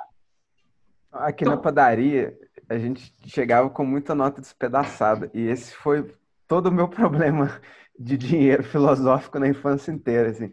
Qual que é o tanto que você pode rasgar a nota que, você, que o cara vai aceitar ela? Esse e esse é negócio do colar a nota com fita isolante era, um, era a estratégia que eu sempre pensei de fabricar dinheiro em casa. E colando com fita. Então, você vê, isso é um problema uma... material, problema seríssimo. Teve uma vez também que eu tava indo pra pelada, aí a gente é, é no site. Aí você paga 10 reais, divide com a galera, todo mundo dá 10 contas e dá o dinheiro pra pelada. Só que eu tinha esquecido, tava sem dinheiro, fui tirar o dinheiro, tava em cima da hora, assim, meu amigo foi me dar carona, parei no caixa eletrônico, porra, o, o saque mínimo era 50 reais. Aí, pô, beleza, vou lá, saquei 50 reais, tava na pressa, cara. Eu fui tirar o dinheiro do, do caixa eletrônico, rasgou a nota no meio. Não! Aí, porra, a mulher não quis aceitar. Eu, pô, será que eu passar um durex e tal? Nada. Acabou. Perdi 50 contos. Cara, que absurdo. Mas doideira isso, cara. Que horror. Nunca tinha pensado nisso. Então, tipo, pensa bem, por exemplo, se você rasgar um pouquinho a nota, talvez você não, não morra do coração. Mas se você rasgar um pouquinho mais, você já fala, fudeu. Você vê que você não está negociando com o papel? Porque às vezes tem um rasgo maior que você pode fazer, que o dinheiro ainda vale, e um rasgo menor em algum lugar, tipo um buraco aqui, que já não vale mais. Então, com que matéria você está negociando? No que, que você está mexendo? Né? Você está mexendo naquilo dessa mercadoria que preserva a forma dela, e não aquilo que preserva a matéria dela. Né? É a velha e boa ontogênese da complexidade. É, enfim, não exatamente, mas enfim. É, depois o Matheus pode esclarecer para a gente se, tem, se há conexão. Mas é um problema sobre. É, meu Deus, o que eu estou fazendo aqui? É,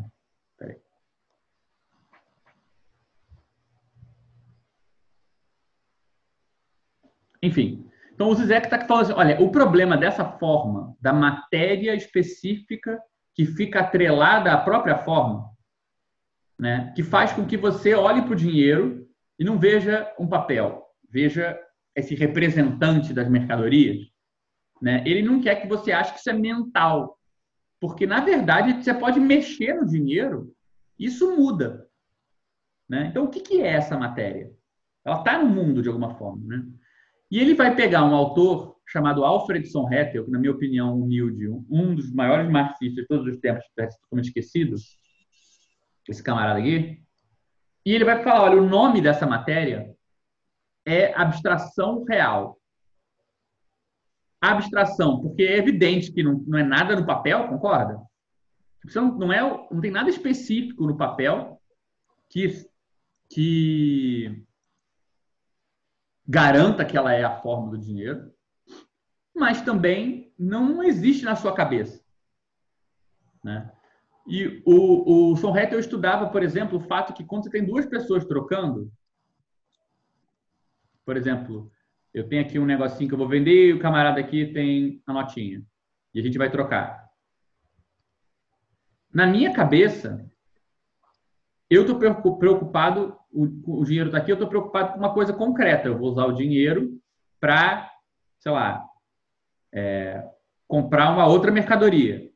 E o camarada aqui está preocupado com a coisinha que eu estou vendendo para ele. Então, eu, ele está preocupado com coisas concretas e eu estou preocupado com coisas concretas. E é só na prática, na no ato que o dinheiro está sendo equivalente à coisinha concreta. Uma coisa abstrata está sendo equivalida a uma coisa concreta. Se eu perguntar para amiguinho A e amiguinho B, se eu perguntar para amiguinho A, você está com uma coisa abstrata na mão agora que você está com o dinheiro na mão? Não, cara, dinheiro só vale porque eu posso trocar ele por uma coisa concreta. Você acha que eu sou o quê, maluco? Se eu perguntar para o camarada B, você está com, tá com alguma coisa abstrata na mão? Não, camarada, eu estou com uma coisa concreta, essa coisa que eu queria comprar, esse boné, esse tênis, esse açaí. Pô, quero consumir isso aqui, eu vou fazer alguma coisa com isso. Então, ninguém pensou na abstração. Ninguém pensou nisso aqui como uma coisa abstrata. É só na prática que isso é abstrato. Então, a ideia do Sorreta foi perceber que abstra... existe uma abstração que só existe na realidade, não existe na sua cabeça. Quando você tenta pensar ela na sua cabeça, você torna ela mais concreta, e não menos. Então, é louco. No nível mental, você pensa no concreto. É ou essa nota geral. Hã? É o que alguns autores chamam de equivalente geral. Não, equivalente geral é, o, é, o, é a função que a mercadoria dinheiro toma em relação às outras mercadorias. Né? O dinheiro é uma mercadoria que se combina que ela troca por todas as outras. Mas a pergunta é: onde está assim, o equivalente geral pressupõe que as coisas são equivalentes, concorda? Né? Essa formulazinha, tipo, eu tenho uma mercadoria X, X de uma mercadoria, eu vou trocar por uma certa quantidade de dinheiro. Você concorda que em alguma hora essa coisa tem que equivaler? Né? Tem que ser igual. Tipo, um maço de cigarro tem que ser igual a, sei lá, sete contos. Tem que ser igual. Se não for igual, eu não troco por sete contos, concorda? Agora, pensa aqui, na cabeça da pessoa que pegou o cigarro. Você não concorda que ela preferiu o cigarro aos sete reais? Não, não teria trocado. Então, ela, tá, ela para ela, na cabeça dela, cigarro é melhor que sete contos. Na minha o equivalente, cabeça. O equivalente é a função e a abstração real é a relação. Isso, a abstração real é o ato prático. É só, é só isso que eu queria chamar a atenção, gente. Olha bem, imagina que tem um camarada aqui que quer fumar. E tem um camarada aqui na banca de jornal. Esse camarada aqui, na cabeça dele, ele está pensando: eu prefiro um cigarro a sete reais. Né? Esse camarada aqui está pensando, eu prefiro sete reais a ficar com esse cigarro parado aqui na minha, na minha banca. E aí eu dou sete reais, ele me dá o cigarro, como se as coisas fossem equivalentes, né? Quem pensou que as coisas eram equivalentes? Ninguém. Eu achei que o cigarro era melhor, ele achou que era melhor. Então, é só na prática, é no fazer, que as coisas foram abstraídas, né? como se elas fossem equivalentes. Sete é né? cigarro, é vale né? sete. É só na prática que a gente acreditou nessa coisa louca. Na minha cabeça, eu não, sou uma pessoa esclarecida. O cigarro vale muito mais que sete reais. Não, não comprava. Ah, então, então assim, então, então na verdade é o, o equivalente geral é uma consequência da abstração real. Isso, tá ligado a isso. É. Então, equivalente geral é porque eu tô querendo separar é o seguinte: equivalente geral é o nome que o Marx dá lá no primeiro capítulo do Capital para a posição que uma mercadoria qualquer toma na relação entre as mercadorias. Por exemplo, você concorda que se a gente não tivesse o dinheiro, né, que isso aqui é sete reais, se não tivesse dinheiro, eu podia trocar esse 7 aqui por uma outra mercadoria, um triângulo. Né? E aí o carinha ficou com o carinha me deu o cigarro e eu dei para ele uma outra coisa lá, um incenso daquele triangularzinho, né? Então, isso aqui é uma mercadoria e isso é outra mercadoria. Equivalente geral é quando você define uma mercadoria específica que vai ser a única na qual a gente faz sempre a troca. Ela vira o equivalente geral, é, é, universalmente ela, né? Então, o equivalente geral tem a ver com isso aqui. Qual mercadoria é a mercadoria da troca específica? E a abstração real tem a ver com esse ato prático de fazer duas coisas diferentes equivalerem. enquanto que na minha cabeça eu acho que elas não são equivalentes. Se eu perguntar para o primeiro cara, você acha que o cigarro. O que, que você prefere? Sete, sete reais ou cigarro? Vai falar cigarro. Perguntar para o cara, ele vai falar o contrário. Ninguém vai falar que é equivalente. Estou simplificando um pouco aqui, mas eu acho que o importante todo é. O Zé dá uma boa explicação. Ele fala assim: a abstração real não tem nada a ver com a realidade, com as propriedades de um objeto. Seria é, é, se a abstração não tem nada a ver com a realidade, por exemplo, como a gente falou, né, o dinheiro, por exemplo. Você olha para ele, você vê alguma coisa que não é o papel, né? Tá, ele é um papel, mas você sabe que ele adquire uma forma, que é a forma dinheiro. Então ele fala, a abstração real, essa, a, a realidade dessa forma abstrata, não tem nada a ver com as propriedades do objeto. Mas, por outro lado, seria errôneo você achar que, por causa disso, ela é uma abstração do seu pensamento, como um processo que ocorra no interior do sujeito pensante. Em relação a esse interior, a abstração pertinente ao ato de troca é irredutivelmente externa e descentrada. Né? A abstração de troca não é o pensamento. Né? O, que tá, o que eu estou fazendo na minha cabeça, pelo contrário, é pensar no dinheiro com papel. Eu olho para ele e só vejo papel, penso na minha cabeça como papel. É quando eu ajo que eu ajo como se ele não fosse papel. Né? E aí vem a formulação central que eu acho que a gente podia discutir com mais detalhes, que é que Son Rettel, a abstração da troca, né, essa equivalência que a gente faz, estava lá o maço de cigarro e eu vou dizer que eu estou disposto a trocar ele por sete reais, essa abstração de esquecer toda a qualidade do cigarro e pensar nele só como valor, isso acontece só na prática. Porque na minha cabeça, na minha consciência, eu estou preocupado com o uso do cigarro. É na prática que eu estou fazendo essa troca. Né? Que é abstrata, onde só a dimensão abstrata que conta. Então, a troca não é um pensamento, não está aqui, mas ela tem a forma de um pensamento. Por quê? Você concorda que normalmente na nossa, nossa teoria normal das coisas, a gente fala assim, isso aqui tem um objeto real. O que, que é abstrair? Eu vou olhar esse objeto, né? E na minha cabeça, tá, a minha, meu Deus do céu, isso aqui é uma pessoa muito feia, mas enfim. Na minha cabeça, aqui dentro da minha cabeça, eu vou pensar no objeto, vou abstrair ele, vou pensar nele, por exemplo, ele é um triângulo vermelho, todo errado, mas na minha cabeça eu vou abstrair de vários detalhes dele e pensar triângulo vermelho. Né? Isso é abstrair. Mentalmente. Essa separação do objeto real de um lado e a coisa abstrata do outro, o louco é que quando você troca, você tem essa mesma distância só que nenhum dos polos é a sua cabeça. Você tem o cigarro, vou fazer aqui um malborinho, assim, pan. Né? E tem o valor do cigarro, que é abstrato. Mas isso não está na sua cabeça. A sua cabeça está aqui, olhando o cigarro e pensando cigarro. Então, na sua cabeça, no nível mental, você está com o concreto. É na prática de trocar o cigarro por sete reais que está rolando uma abstração.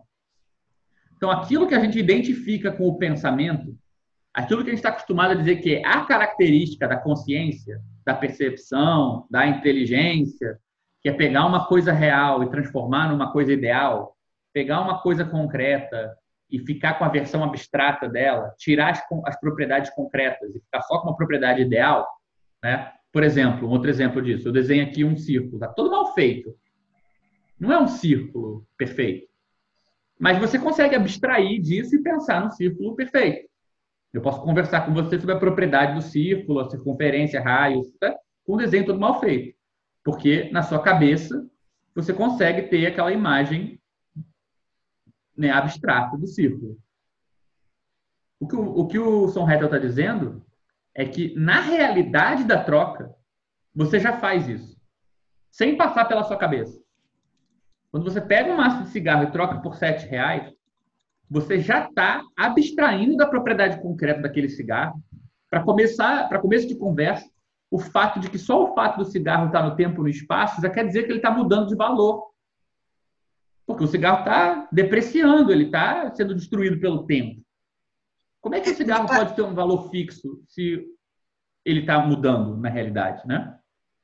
É, me parece que, é, mesmo que na realidade a gente saiba que, assim, pelo menos essa foi a forma que eu sempre entendi fetichismo da mercadoria, não sei se está errado, mas é, me parece que, mesmo que na realidade a gente saiba que o valor, por exemplo, de uma garrafa d'água não é algo que seja da ordem natural da garrafa d'água, tipo, o valor dela não é como a característica de salinidade da água, a quantidade de, de, sei lá, de substâncias que tem naquela água da garrafa. Quando, quando a gente troca a garrafa d'água por um determinado, uma determinada quantidade de dinheiro, é como se a gente tipo, validasse na prática mesmo que o valor, o dinheiro, o preço da, da, da garrafa d'água fosse uma característica, tipo, natural dela, né?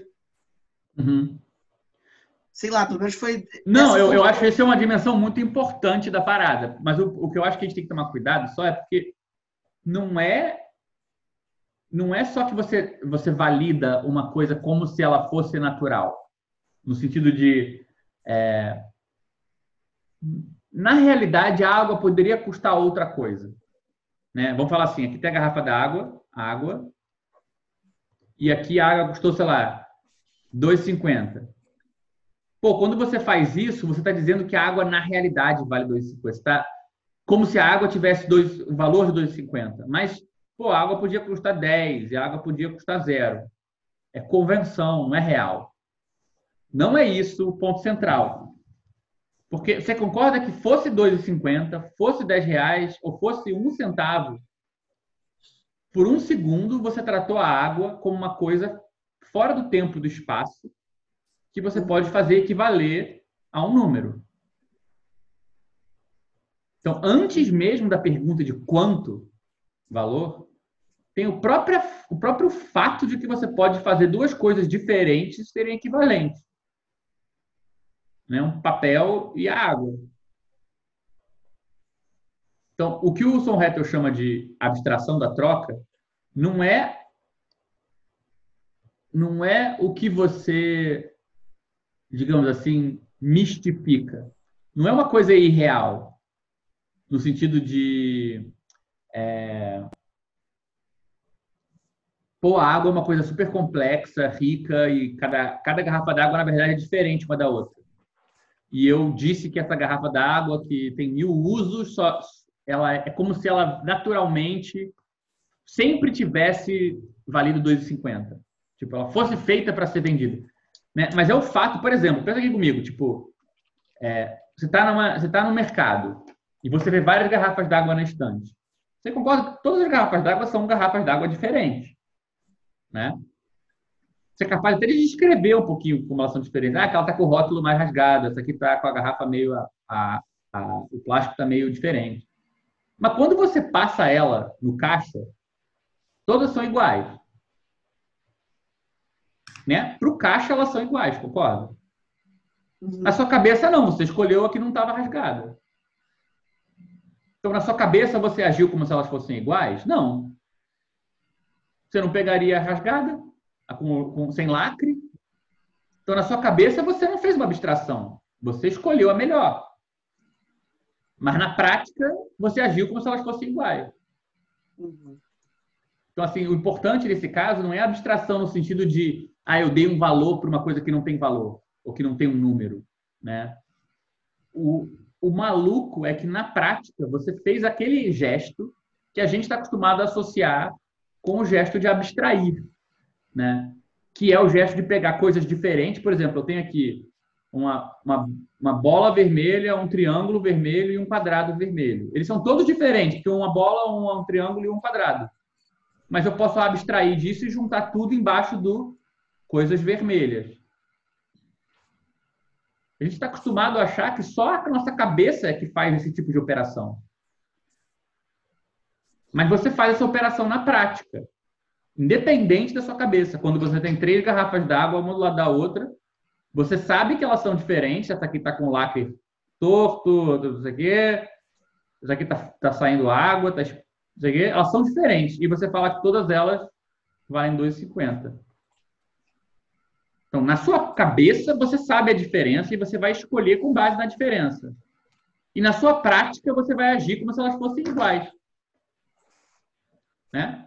Então, essa, essa, esse gesto de abstrair, o que o Marx percebeu, e o Son foca nisso, é que ele acontece fora da sua cabeça. Ele não acontece na sua cabeça. Isso que eu chamei de poder da forma. Né? Então, a ideia de que a abstração da troca não é o pensamento, mas tem a forma do pensamento. Tem coisas que acontecem na realidade social não acontecem na sua cabeça, mas elas têm a forma de um pensamento mesmo assim, como se estivesse abstraindo, equivalendo, diferenciando, e não passa pela sua cabeça, né? E aí o Zizek fala, cara, essa ideia é uma das definições possíveis do inconsciente. Né? Uma coisa que você faz sem saber que você sabe, né? ou um saber que você está praticando ele, mas não passa pela sua cabeça que você está praticando. Né? E a definição que ele dá é: a, o inconsciente é a forma de um pensamento cujo estatuto ontológico não é do pensamento. Ela é externa ao próprio pensamento. Ela acontece num outro lugar. Né? Por exemplo, esse outro lugar, em geral, ele, ele passa por um outro, de fato, literalmente por outra pessoa. Por exemplo, voltando na questão do dinheiro, nossos 200 reais e nosso cachorrinho vira lá. A, a, pergunta que eu fiz de quanto que você pode rasurar essa nota antes dela deixar de valer, tenta pensar nisso. Você vai ver que na sua cabeça vem automaticamente na hora a imagem de uma outra pessoa e a pergunta, ela aceitaria ou não a nota. É isso que vai definir. Se outra pessoa aceitar a nota que você rasurou, você pode, ela ainda é dinheiro. Se a outra pessoa não aceitar mais a nota, ela não é mais dinheiro. Não tem a ver com a sua cabeça, tem a ver com a cabeça de outra pessoa. Né? Não é sobre a sua crença de se é dinheiro ou não, é sobre a crença do outro. Né? É, é, é a respeito de um sujeito que é suposto crer no dinheiro. Se o outro achar que a nota ainda vale, ela vale. Eu vou aceitar que ela vale. Né? Por exemplo, se for me passar uma nota, que eu vou falar, cara, eu não vou poder repassar essa nota depois. Se eu mostrar isso para um terceiro, esse não vai aceitar. No ônibus, ele não vai aceitar esse trocado amassado. Ah, eu não vou aceitar também. Mas tu me der uma nota toda amassada que eu falar, não, mas o cara vai aceitar, eu vou aceitar também. Então você vê, tem uma forma que ela, ela tem muito mais a ver com o outro do que com você. Não passa pela sua cabeça, passa pela cabeça de uma outra pessoa que você imaginou, né?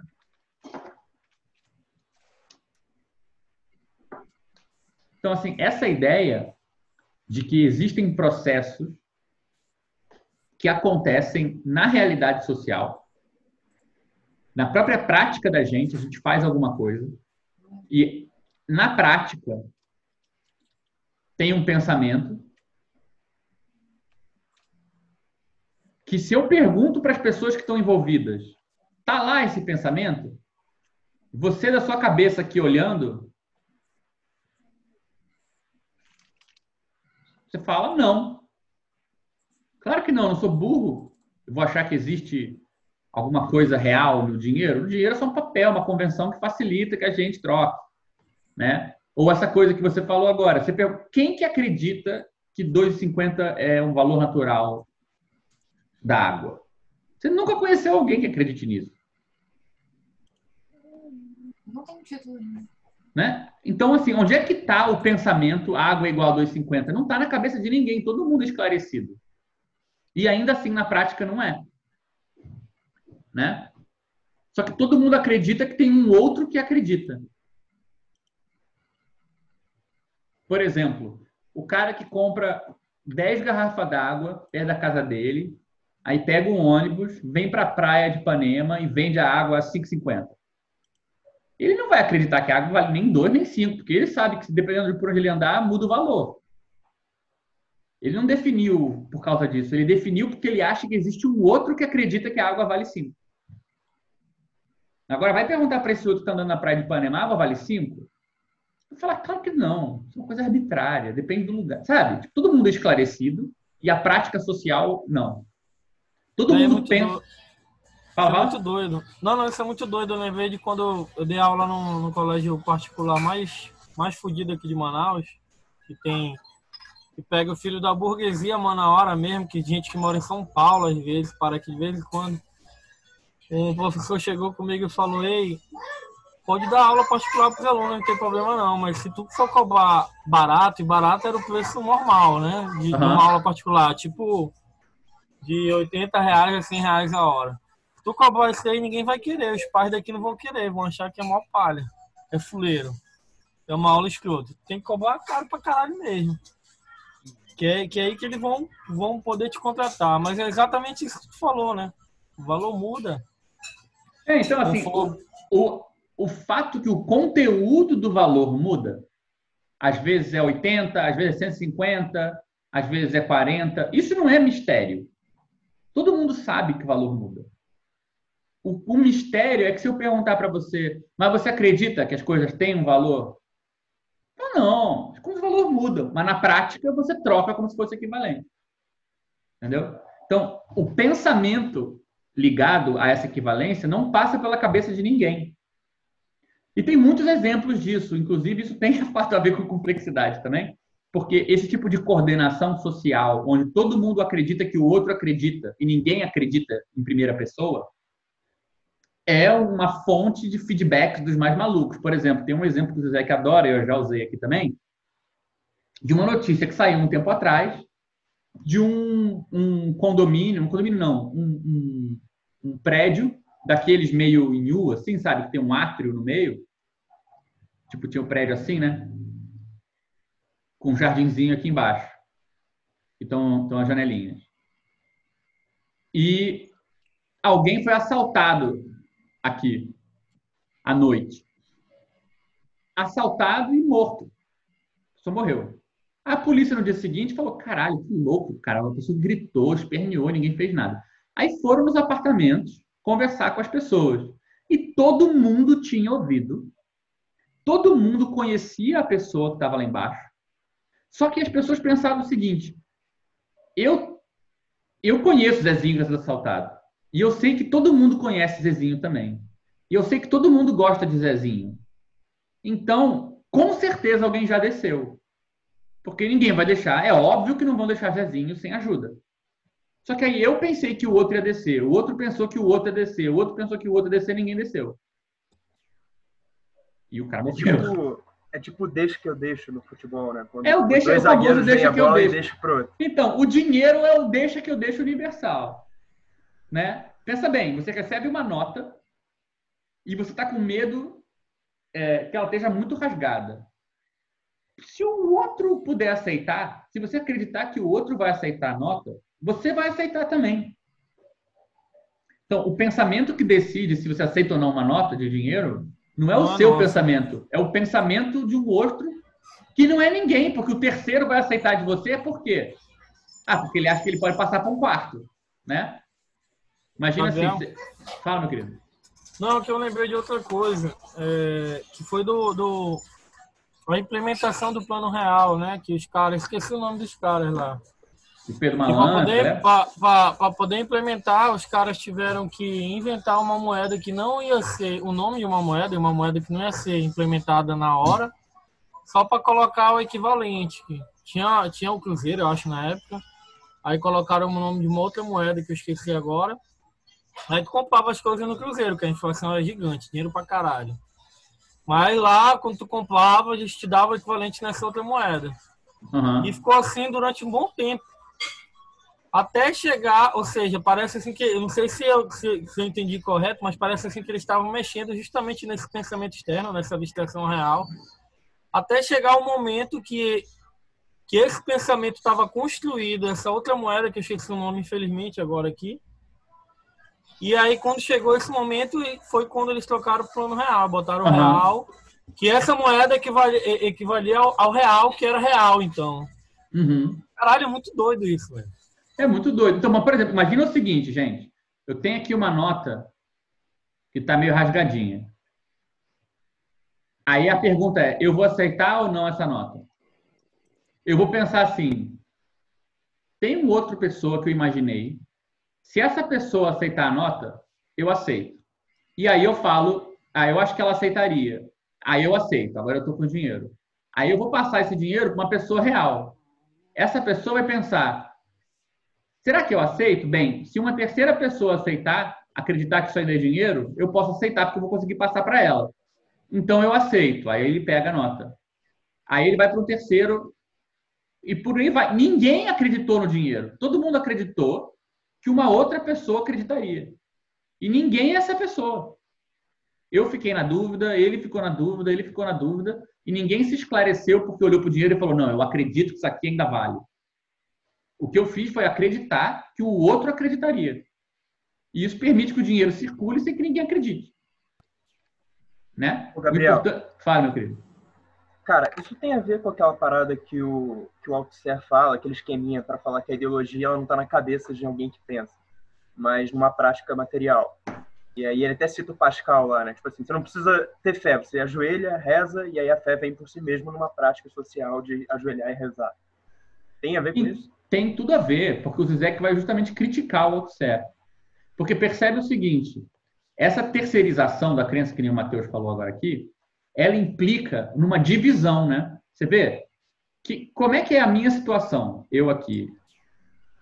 Eu. Então, é, para cá tá a minha cabeça, para cá, pra cá tá o que eu acho que o outro acredita, né? Eu vi a nota de dinheiro. Na minha cabeça eu falo, é, é papel. Mas eu penso, o outro acha que não é. O outro acredita no dinheiro. Né? E é porque o outro acredita que, mesmo eu sabendo que é papel, eu vou trocar, eu vou aceitar o dinheiro e vou passar para uma outra pessoa. Essa outra pessoa, ela, ela acredita no dinheiro? Não. Ela se acha um esclarecidão, desconstruído que nem eu. É só papel isso. Mas tem outras pessoas que não são esclarecidas e elas sim acreditam. Um outro que acredita. E aí ela vai passar para um terceiro e por aí vai. Ou seja, o que o Zizek mostra é que não é só a prática material. Tem isso aqui, ó, e isso aqui. Tem uma suposição de um outro que é idiota, vamos falar assim, um outro que tem uma crença e tem uma subversão individual. Então o Zizek vai falar assim: o que faz o dinheiro, o que faz a abstração real funcionar, o que faz a ideologia funcionar, no fim das contas, não é, não é uma falsa consciência, que era o que o Althusser já criticava. Ah, eu tenho uma ilusão. Claro que você não tem uma ilusão. Né? Mas também não é só a prática. Né? Não é só o fato de que eu passo o dinheiro adiante. Não é só uma convenção. Tanto é que o Althusser tinha horror à ideia de abstração real. Ele falava assim, não, a troca é uma prática socialmente habituada. Ele usava Spinoza para explicar e tal. Só que não é só isso. Porque quando eu troco, eu automaticamente acredito que um outro acredita e eu acho que eu estou para além da ideologia. E aí o Zizek percebe, então, que tipo, não é que é a falsa consciência que sustenta a ideologia. É o contrário, é a consciência esclarecida. Eu acho que eu não tenho nenhuma ilusão. E é por isso, e, e eu acho que eu não tenho ilusão, eu acho que o outro tem ilusão, o outro é que tem uma falsa consciência. E enquanto eu mantenho essas duas ideias na minha cabeça, eu consigo fazer a mercadoria circular. Eu não acredito nisso, mas o outro acredita. Então eu posso aceitar a mercadoria e passar lá adiante. Então a prática, ela não, não é simplesmente que tipo ajoelha e reza. Sim, é verdade que tem essa dimensão. Mas, quer ver? Vou até chegar aqui, a gente vai chegar nessa exata citação. É... É, essa é, no fim das contas, ele fala o seguinte: no fim das contas, quem acredita, é as próprias coisas é que sustentam a crença, né? Mas não é que é sem crença. E aí eu acho que ele vai chegar até a citar o, o nosso camarada Althusser aqui em um ponto.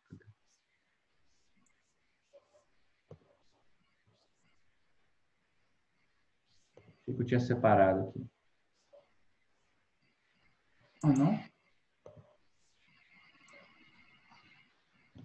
Aqui. Então, eu falo assim, essa externalidade, essa coisa que acontece na prática, ela não é só externa. Ela é, ao mesmo tempo, o lugar em que o destino da nossa crença interna, mais sincera e íntima, é encenado e decidido de antemão.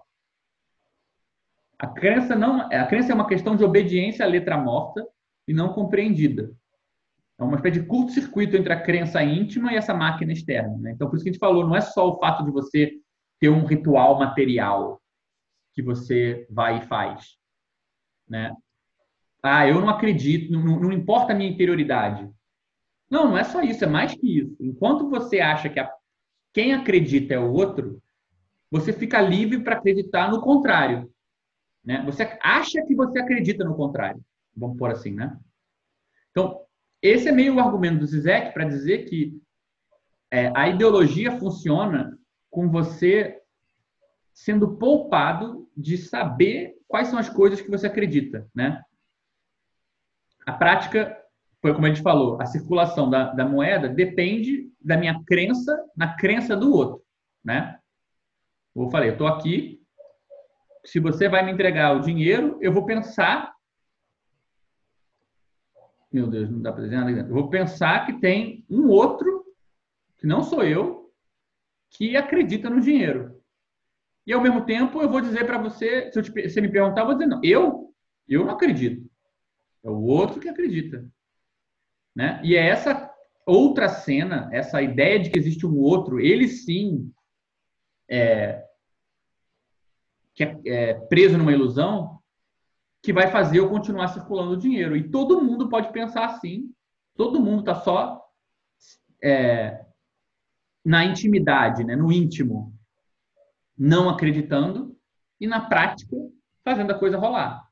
É o que o Zizek faz só, que eu acho que é a diferença do Althusser, né, é que o Althusser vai, ele, ele, o Althusser vai falar uma coisa tipo assim, é, vamos, esquece um pouco a interioridade das pessoas, vamos olhar o que, que as pessoas estão fazendo. E, independente da interioridade das pessoas, a gente age de outra forma, uma forma que não é compatível com a nossa cabeça. E a ideologia é um jeito da gente explicar para nós mesmos o nosso lugar na sociedade. Né? Então, teria a realidade social, que funciona com base nas práticas, e aí teria a ideologia, que é uma coisa do tipo assim: a minha representação, a maneira como eu apresento para mim mesmo, meu papel nisso tudo. Né? O que o Zizek muda um pouco o twist é que ele torna a coisa um pouco mais é, ácida ao dizer, cara, é justamente porque você acha que você está de fora da ideologia que você faz ela continuar. Né? É o próprio fato de que a lei permite que você se preserve como alguém que está livre, está fora da lei, que não acredita na lei, que critica a lei, que faz com que a lei funcione. Então, por exemplo, ele vai analisar fenômenos como o que eles chamam de autoridade contemporânea né, essa ideia do professor esclarecidão que entra na sala de aula e fala assim, galera, eu sou só mais um, eu sou igual a vocês, estou aqui para aprender.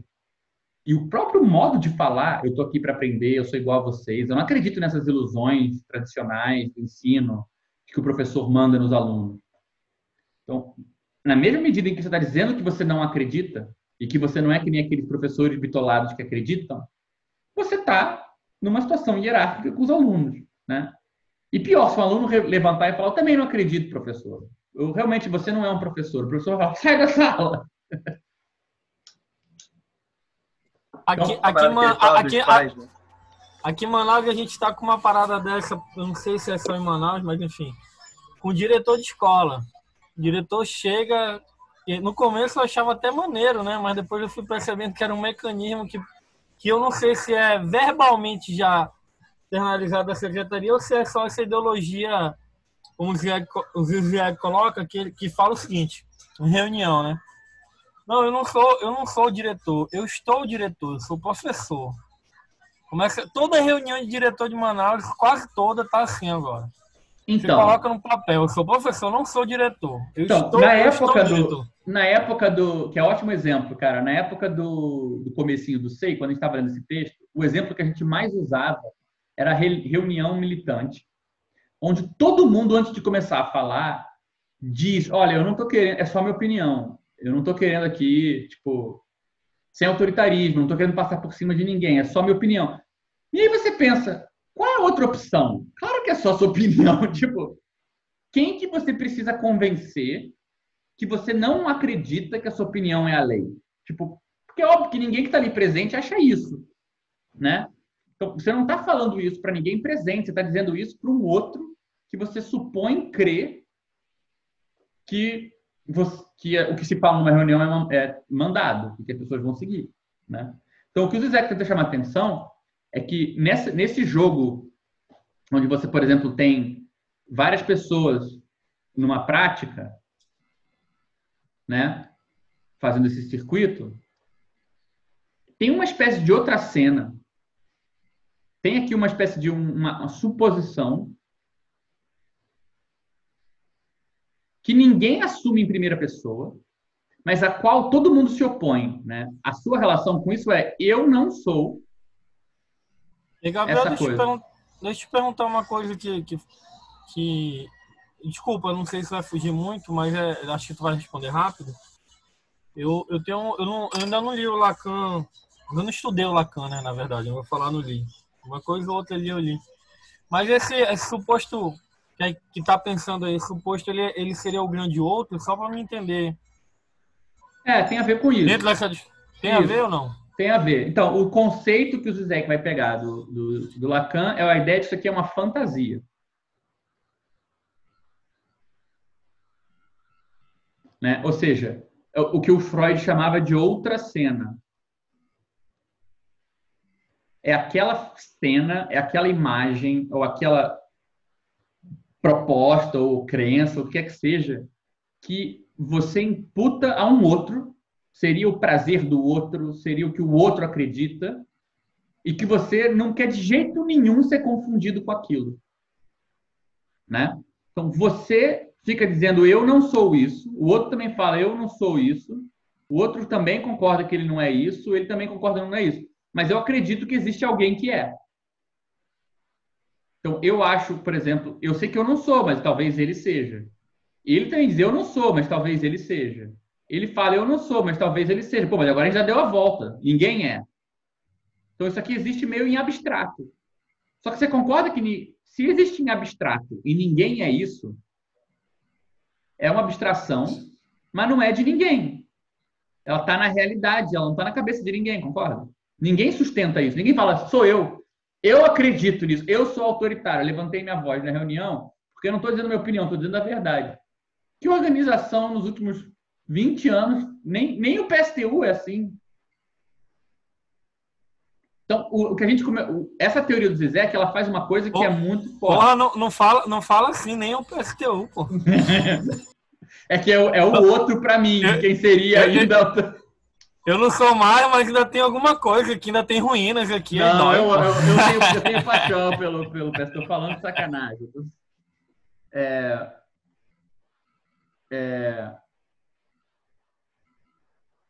o que essa ideia tem de bom é que ela junta num mecanismo só o funcionamento de coisas como dinheiro, que a gente viu que passa pela crença do outro, o mecanismo do stalinismo hoje em dia, porque o Zizek percebeu que é óbvio que ninguém é stalinista, pelo amor de Deus.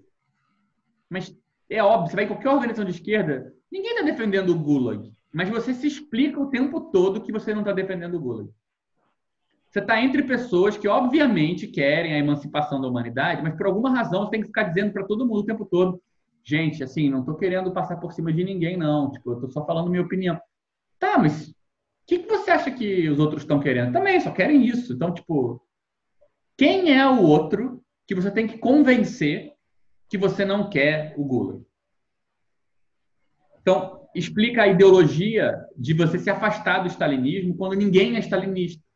Né? O stalinismo acaba, não sobrou ninguém que defende essa porcaria. E ainda assim, toda reunião que você vai, você tem que se mostrar contrário a uma coisa que ninguém defende.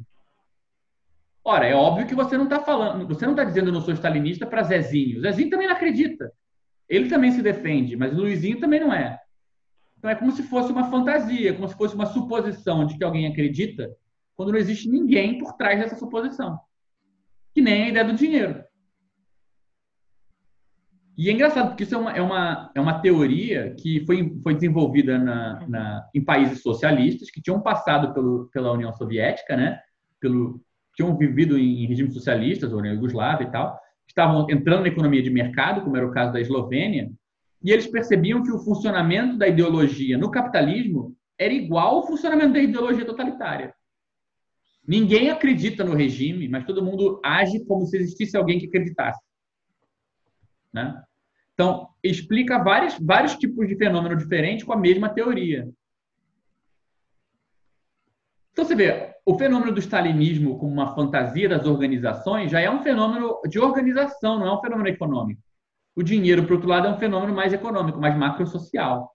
E é uma teoria só que explica as duas coisas. O que, que a gente começou a se perguntar, né, já para pular para esse lado? Pô, mas será que a gente não pode fazer um uso disso? Lembra que a gente conversou lá no começo do, do dessa investigação que, no, que, uma das primeiras ideias que pintou lá naquele grupo Pensê, no, antes do SEI, era essa ideia de uma organização que no momento um se propõe a fazer uma coisa, né, no momento um. No momento dois, a coisa vai para um lugar que você não sabe muito bem, né, você não sabe o que está acontecendo, e no momento 3, você tenta se apropriar desse negócio. Né? Lembra aquele negócio do dilema dos prisioneiros? Né? Tem os três prisioneiros, os três têm um disco branco, mas eu não vejo, eu não sei o que eu sou. Eu só vejo o disco dos outros, né? Estou aqui olhando para os outros. E eu, todo mundo olhando um para o outro sem saber o que está acontecendo, a gente consegue chegar em algum lugar e sair, né? só usando essa informação parcial. O que a gente começou a perceber é que essa teoria do Zizek sobre a forma, a forma social, que tem um pensamento, uma abstração, ou que ela vai por um caminho, ela tem pressupostos que não necessariamente estão na cabeça de ninguém, que a gente podia pensar se isso não pode ter uma dimensão produtiva, né? Uma dimensão porque a própria forma do valor ela não é só mistificadora, né? Quando você, é, por exemplo, o cigarro custava sete reais. E agora você chega na banca, o cigarro está oito reais, essa diferença é uma informação real sobre, pode ser sobre o, o pão duro do, do, do, cara da banca, mas pode ser sobre o fato que agora estão barrando o cigarro gift na, na fronteira, pode ser uma informação sobre é, o fato de que o cara sabe que você compra cigarro pra caralho, vai continuar comprando mesmo que ele suba o, o, valor, mas o fato é que essa diferença pode fazer uma diferença, ela não é pura ilusão. Ela pode ser uma informação. E a gente começou a se perguntar se a gente não pode usar essa coisa que ninguém acredita, é, mas que acontece nas nossas. mas que roda mesmo assim, né, essa teoria de um pensamento que, tá, que é né, de uma de uma de uma coisa abstrata, mas que é real, tá, uma abstração que é externa à nossa cabeça, se a gente não podia usar isso a nosso favor, né? Ou seja, se toda toda a pergunta seria toda abstração real é um fetiche?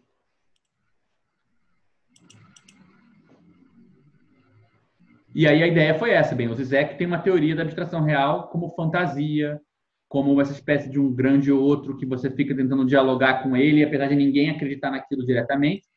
E a gente começou a tentar pensar se não existe aí uma teoria da organização também, que faz uso dessa abstração. Então, por exemplo, se você olhar a estrutura do SEI hoje, né, muitas das decisões que a gente tomou a respeito dessa estrutura foram pensadas em cima disso. Essa ideia, por exemplo, de você ter um coletivo a gente aqui escreve notas. Essas notas, às vezes, dizem coisas que a gente não tinha pensado, e aí a gente traz isso para a nova reunião. É um jeito de tentar pegar um debate que passa pela fantasia da gente, que passa por pressupostos, passa por coisas que a gente nem sabe que estão na mesa, e trazer isso de volta para o coletivo e fazer algum uso disso. Né? Ou então, surge um conflito no coletivo. Pô, você pode tentar. Esse conflito ninguém queria ele mas você pode tentar transformar ele num subconjunto. Faça alguma outra coisa. Né? É um jeito de tentar transformar alguma coisa que está, digamos assim, acontecendo a nossa revelia, que acontece e deforma o coletivo, em vez de você só se perguntar sobre é, é, sobre o bem da onde veio essa distorção, né, no sentido de fazer ela sumir, você pode também tentar usar essa forma, como se isso também fosse uma, fizesse parte do pensamento da organização. Então começou aí, eu acho, um pouco esse esse que eu acho que esse texto do Zizek não é suficiente para pensar isso, né? E na verdade, eu diria até que é por isso que essa duplinha aqui é tão importante, né? Porque aqui a gente começou a ficar encapifado com essa questão. Bem, tem essa ideia da abstração real,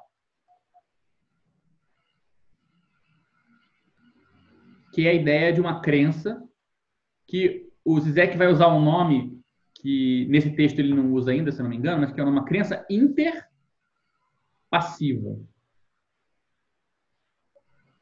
Porque naquela brincadeira que eu falei, né, esse cara com esse cara, com esse cara, ninguém acredita, né? Só que todo mundo acha que existe alguém que acredita. Então, não é que eles ativamente defendem aquilo, eles passivamente defendem, né? Eles falam, não, eu, eu, não, eu faço isso não porque eu acredito, mas porque o outro vai acreditar. Então, não posso. É que nem Papai Noel, tipo, os pais fingem para os filhos e os filhos fingem para os pais. Quem que acredita no Papai Noel? Não é nem o filho nem o pai. Então, essa ideia de uma coisa que circula, independente de você subjetivamente acreditar, né, já estava em jogo na teoria da abstração real e a gente começou a pensar, bem, qual, qual é o limite disso? Isso aqui é sempre uma coisa negativa? A ideia de que as coisas podem acreditar no nosso lugar, a ideia de que você pode só conseguir pensar uma coisa se você imputar ela ao outro? Será que você depois pensar sobre isso e usar isso a seu favor não é possível? E o Badiou vai trazer uma outra teoria, né, que não é a teoria da crença, é a teoria da fé, né, da fidelidade, como ele chama, né? Que ele também vai ligar, né? Você vê, a teoria da fidelidade está ligada a uma ideia que para o Badiou não é um ideal, ou seja, também não é uma coisa da sua cabeça. A ideia para ele também é uma coisa real, né? Ela também faz você fazer coisas que vão mais longe que você, né? Ou seja, a ideia também rompe com o eu. E aqui isso aqui também rompe com o eu. Só que a ideia do Badiou, né? Ela está mais ligada à militância, à organização e à militância. Então a gente começou a pensar qual é a relação entre essas coisas, né? Será que, por exemplo, você precisa ter todo aquele heroísmo que o Badiou parece sugerir, né? Por exemplo, uma coisa que é muito comum pensar em relação ao Badiou, que eu acho que nem é, não é muito justo, mas é como a gente costuma pensar, é que ele é um filósofo da participação. O Platão usa muito esse termo, né? Para um sentido totalmente diferente mas participação no sentido quase do, do Rousseau. Tipo, você ativamente, participação ativa. Né? Você tem que ativamente estar envolvido com uma coisa para fazer parte dela. Você tem que votar se você quer ter uma vida política. Você tem que se voluntariar, você tem que se sacrificar, dar de você para uma coisa poder existir. E a teoria que a gente tem aqui em cima é o contrário, né? uma teoria passiva. Então a gente começou a pensar se a passividade ela não tem um papel na militância, né? Porque afinal de contas é um jeito de você diminuir a carga de trabalho. Tipo, o coletivo vai indo e eu não preciso fazer tanto assim para ser parte dele. Será que não existe uma maneira da organização permitir diminuir a participação e ainda assim conectar você com uma ideia e não só com um fetiche?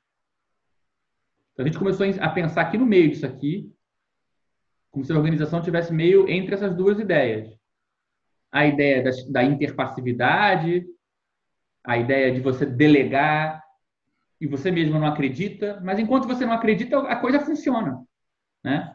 Quanta gente que passa pelo SEI não acha o SEI uma grande besteira, mas isso não impede a pessoa de fazer parte do SEI e ajudar o SEI a continuar. Será Gabriel? que a gente... Fala, meu querido. Mas é, isso daí foi, foi se esclarecendo depois dessas leituras ou durante, durante essa leitura vocês já tiraram isso esclarecido? Então, como eu falei, tem uma certa dose de retroatividade, porque é, É bastante. mais ou menos. Mais ou menos. O Alex sempre quer cortar o barato da parada. E eu posso a, minha provar- pergun- a- a minha pergunta é em termos coletivos, né? Então, é uma pergunta complexa essa, porque a sua pergunta implica que não exista interpassividade, ou seja, enquanto a gente não ia pensando, isso foi sendo feito. Porque ninguém pensou nisso. Eu sei que um dia, é, em 2014, o Rafael e eu fomos escrever um texto para um, um, um colóquio e o Rafael teve a ideia desse conceito aqui, ó.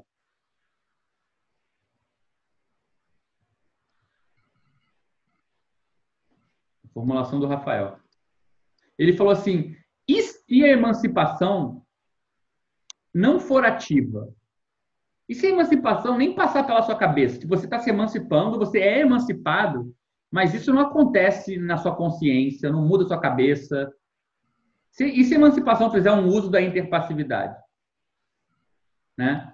Pô, a dominação atual é impessoal, a dominação é abstrata, a dominação não passa diretamente só pelo pelo do não passa só pela, pela violência, ela passa também por essa dimensão impessoal. E se a emancipação acontecer no mesmo nível? Então, várias ideias começaram a pipocar, é, fosse pelo, pelo, pelo Rafa, por mim, o próprio Carlos estava estudando o papel das notas, não sei, acho que já em 2013 ou 2014 a gente participou de um desses congressos marxistas e o Carlos apresentou uma discussão sobre a nota como uma coisa que era alienante, mas era ao mesmo tempo uma propriedade comum.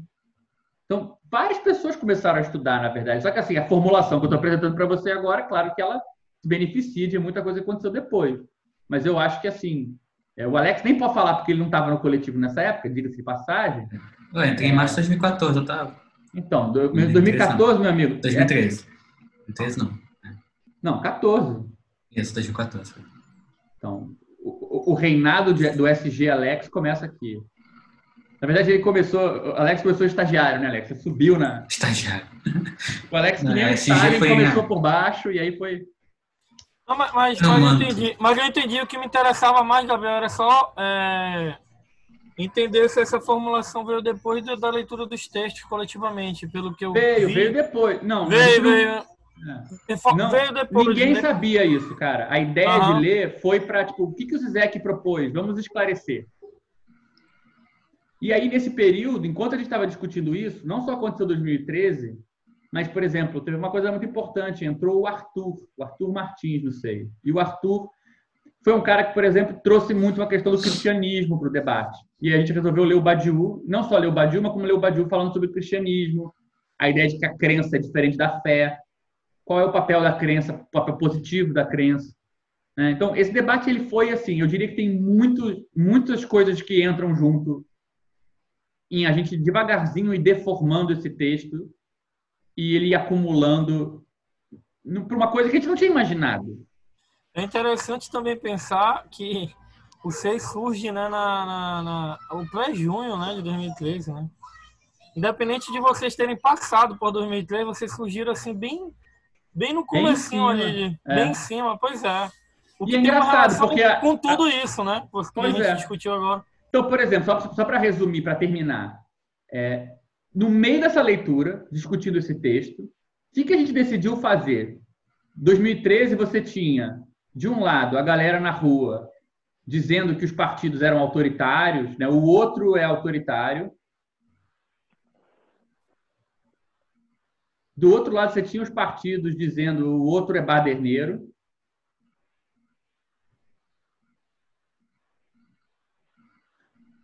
E a gente falou, vamos criar um evento que pegue alguém do partido para ouvir o que a pessoa da rua está dizendo, porque esse outro não é essa pessoa.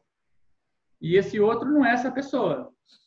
A gente tentou fazer uma espécie de intervenção maluca, que deu super errado, porque o pessoal do, do PSOL não compareceu, os movimentos que a gente con- convidou também não foram tão interessados assim, porque era um ambiente estranho, né? Na hora que estava rolando uma cisão entre esses dois espaços, muito baseado numa fantasia sobre o que, é que você pode esperar de cada lugar, ou o que é o, quem é o stalinista da parada, basicamente, quem é o autoritário.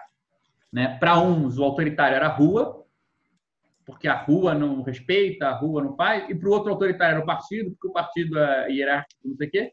Todo mundo dizendo que o outro era autoritário. Então, meio que também tem um aspecto disso tudo. Inclusive, por exemplo, eu fui mais manifestação de direita do que de esquerda em 2013. Porque todo mundo falava também que estava surgindo uma força autoritária. Eu falei, vamos ver quem é o outro que é supostamente o autoritário. Então, assim, a gente viveu 2013 de um jeito super particular, que certamente influiu nisso tudo também. Né? É, mas eu acho assim que realmente são várias forças que influem no fato de que, ao mesmo tempo que a gente queria só discutir os Zizek, por exemplo, outra força que é muito importante, a gente não pode menosprezar. Muita gente com, com, com trajetória política entrava no SEI e fazia a pergunta óbvia, que era, gente, mas para que serve isso aqui? Qual é a valência política disso aqui? Por que, vocês não estão na rua? Por que, que a gente não está fazendo uma coisa? Ainda mais em 2013, é todo mundo perguntando o que fazer, né? A gente não pode, a gente tem que dar também a César o que é de César. Tipo, isso deve ter tido uma influência muito forte em a gente se forçar a olhar para o texto e se perguntar, mas onde é que entra a militância? Mas onde é que entra a organização? Mas o que, a gente faz com isso, né? Então, eu, eu colocaria, assim, algumas coisas como, como pontos importantes nesse período aqui. Talvez o Carlos, se ele tiver aí, possa me lembrar de outros. Eu acho que é a, a pressão política, que a gente conseguiu, ao mesmo tempo, ficar tocado por ela. As pessoas tinham espaço para vir reclamar que SEI não fazia nada, ao mesmo tempo que a gente não cedia. Ah, vocês querem fazer o que. Vamos, vamos fazer o que está todo mundo fazendo. Esquece tudo isso e vamos, vamos, vamos para a rua com todo mundo fazer igual. A gente, ao mesmo tempo, tinha estrutura suficiente para não ceder, mas também era, eu acho que isso influía. Por outro lado, tinha essa, esse conflito, especialmente entre o Badiou e o Zizek, de ir o tempo todo da militância para a crítica, da ideologia e ficar voltando entre essas duas coisas. Eu acho que o cristianismo teve um papel muito importante nisso. A, a, a discussão sobre, sobre, é, sobre cristianismo. É, é, a pressão política que eu estou colocando 2013 aqui dentro, né? E também o fato, a estrutura do SEI, eu acho que é relevante também. Essa estrutura que a gente estava discutindo, de você falar da pauta, falar de questões institucionais antes de fazer pesquisa, sabe? Então, assim, não vou dizer que decorre naturalmente o coletivo sozinho. É... Isso aqui é muito contingente, né? A sorte é que essa estrutura aqui, ela é uma rede porosa o suficiente para alguma coisa desses negócios todos aqui ir ficando, né? e a gente foi acumulando alguma coisa. Né? Alguma coisa foi sedimentando disso.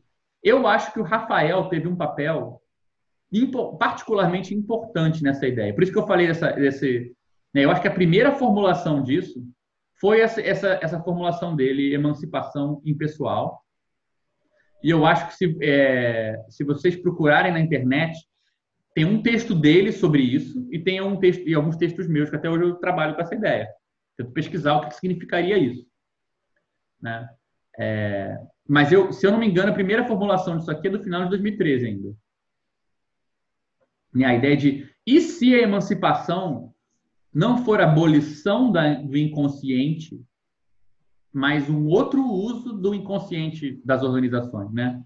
Dessa dimensão abstrata e que não passa pela então, nossa cabeça. É, Ô, Gabriel, eu achei muito maneiro esse conceito de emancipação pessoal.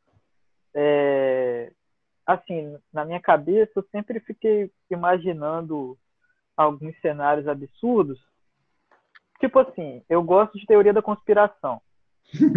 é, e, porra, é, da mesma forma como tem uma citação aí que é do Son Reto, né? Que uhum. é o, o dinheiro não, não é um pensamento, mas sim a forma do pensamento eu ficava pensando, assim, fico pensando ainda, é, a, as teorias, muitas das verdades que a gente conhece, um exemplo que eu até que é uma coisa que um professor meu falou e eu vi um outro colega falando recentemente também, existe documentos, existem documentos da CIA que comprovam que existiu, digamos assim, um incentivo financeiro a determinadas correntes filosóficas francesas Uhum. ali no antes da guerra, no pós-guerra, e aí esse incentivo estava relacionado a um projeto da CIA de, destrui, de destruição da, das organizações de esquerda tradicionais, do marxismo, e aí começaram a incentivar autores com, entre aspas, tendências liberais, como Foucault, Lacan, enfim. Então existiu meio que um complô da CIA para. É, isso é fato, isso existiu, né? Existem lá os documentos que comprovam isso. Mas eu fico pensando, cara, essa história é verdade, é uma coisa factual, mas a mesma ela tem a mesma estrutura de uma teoria da conspiração. Parece muito com uma história de, sei lá, de, do Olavo de Carvalho, de que, enfim, existe a hegemonia da esquerda cultural e que eles foram se filtrando a partir de um lance no projeto gramsciano nas instituições e tal. É, e aí eu fico pensando assim, cara, será que é, seria possível em algum momento da, da nossa história revolucionária a gente realizar essas, essas, essas conspirações? Tipo assim, realmente se infiltrar nas paradas e, tipo, realizar um pouco da maluquice que essa galera constrói, sabe? E esse rolê da emancipação intelectual tipo, me lembrou, de certa forma, Explica melhor, eu, tenho- eu não sei se eu acompanhei. Qual- qual- como é que você vê? A, É, porque- você diz assim, porque é uma fantasia, porque é uma coisa imaginada, assim? É porque, tipo. é, Deixa eu pensar. É, ah, nos, nos próprios exemplos que você deu, é, eu fico, fico pensando da, de, por exemplo, organização política e dessa coisa de a gente ter medo de, se, de ser identificado como uma figura do autoritário. Então a gente se coloca na. Não, ó, galera, eu tô falando, tô falando. Isso acontece muito no grupo de estudos que eu, que eu participo. É, a gente tem alguns problemas organizacionais, de, de, enfim, quem conduz a leitura, como conduz a leitura e tal.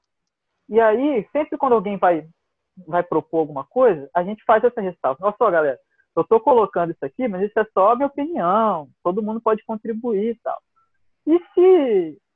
é, o que, que acontece se eu fizer o contrário? Se eu falar, ó, galera, eu estou propondo isso, mas eu acho que tem que ser assim mesmo, porque assim eu acho que funciona e tal. E desculpe se eu estou sendo autoritário, mas eu acho que isso é verdade. Sabe, se a gente começa a, a agir. é, eu não sei se isso é superidentificação ou se é algo parecido com o que o Bolsonaro faz. Porque o Bolsonaro, ele e essa galera da nova direita, eles brincam com um pouco desse rolê de. é, Então, cara, entendi. Mas assim, Tá. eu acho que, que teria que só fazer uma distinção aí, só para antes de você continuar, só para não deixar isso passar. É, Conspiração. Você já percebeu que a conspiração, ela nunca as coisas acontecem. Porque não existe só duas opções: acaso ou, ou com uma razão. Por exemplo, o exemplo que eu dei do, do prédio que ninguém desceu para ajudar. É aleatório? Não. Tem uma estrutura, né? Tipo, todo mundo pensou uma coisa específica, tem uma tem uma tem uma organização, né? As pessoas se coordenaram entre si, né? Mas foi de propósito? Foi de caso pensado? Foi consciente? Foi teve um agente? Não teve. Por alguma razão, teoria da conspiração sempre todo mundo é um agente né, uma explicação da realidade onde as pessoas estão agindo. Não existe né, uma teoria da conspiração onde existe uma coordenação sem agente. Né? Então, o que a gente tem que tomar cuidado é que tanto o conteúdo da fantasia, né, ah, eu não acredito, mas o outro acredita, é um jeito que você dá agência. Criar um outro que é agente e que explica a sua própria forma de se coordenar. Né? Então, é por isso que o Frederick Jameson fala que a teoria da conspiração é uma espécie de mapeamento da realidade para quem não tem muitas condições. Ele fala assim: a teoria da conspiração é um mapeamento cognitivo do pobre. Não pobre no sentido só de falta de dinheiro, mas, por exemplo, quando você tem pouco recurso, para conseguir olhar a realidade como uma coisa que funciona, às vezes, sem ninguém no, na, no volante, mas também não é porque não tem ninguém no volante não quer dizer que é aleatório, né? É como se tivesse um sujeito que não é ninguém, né? É tão difícil pode... aceitar isso que você, em geral, cria um outro que seria esse agente, né? Então, assim, é. tem que tomar cuidado, porque não é, é, o, é quase o contrário. A emancipação impessoal é você conseguir fazer um uso de uma estrutura sem ter que fingir que ela, que ela tem um agente. Né?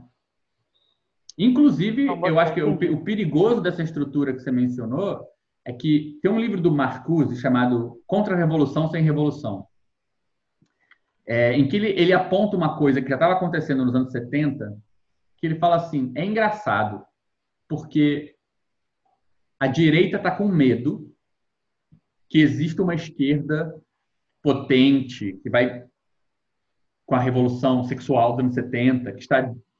Tem toda uma teoria da conspiração sobre a esquerda. Que a esquerda está aliciando as crianças, que a esquerda está fazendo isso e aquilo com as pessoas, e a direita está querendo voltar, está se armando de um novo conservadorismo para responder a essa ameaça. Só que essa ameaça não veio da esquerda. A esquerda não tem força para fazer isso valer. Essa ameaça é uma espécie de coisa que está acontecendo na sociedade sem nenhuma, nenhum agente responsável. E aí, qualquer projeto de esquerda que aparece como se ele fosse o responsável, a direita cai em cima com todas as forças. Então, cria-se uma espécie de contra-revolução para derrubar uma revolução que não estava por acontecer. Né? E o que, que, é o perigo que o Marcuse fala? Ele fala assim: o perigo é que a esquerda se apaixone por essa fantasia dela mesma. A direita morre de medo de uma esquerda que não existe. A esquerda, em vez de se construir de verdade, prefere a imagem que a direita tem dela. Né? É o que acontece hoje. Tipo, ninguém sabe o que é Lenin, Stalin, o que é se organizar, o que é a União Soviética. Mas dá um prazer enorme irritar o outro com a imagem que ele já tem de você como da esquerda. Então a pessoa vive de, digamos assim, alimentar a imagem que a direita tem da esquerda, mas isso não tem nenhuma contraparte real no lugar nenhum. Você pode ir na UJC, você pode ir onde você quiser, e você não encontra em lugar nenhum a força compatível com a força que a direita acredita que a gente tem. Então a gente dá munição para a direita se armar, mas ao mesmo tempo não tem nada contra o qual se armar, né? Então, assim, tem que tomar muito cuidado com essas ideias mais assim de. É... Eu acho que é importante não ter medo da teoria da conspiração, pelo contrário, a minha favorita é, é o terraplanismo, mas eu acho que tem outros. Mas... Cada um tem a sua. Mas assim. Eu lembro. Eu, eu assim, só para. Eu mencionei esse negócio de teoria da conspiração, porque as teorias da conspiração, como acho que até você falou com esse exemplo do Marquinhos, né? Elas surgem, cara. Elas aparecem, né? Tipo, é uma parada meio que parece que surge do nada. Então, mas, ah, mas aí. Nisso, né? Mas, meu querido, agora é, a gente volta é, naquele outro problema que você mesmo, a gente mesmo conversou antes, quando você perguntou da moeda.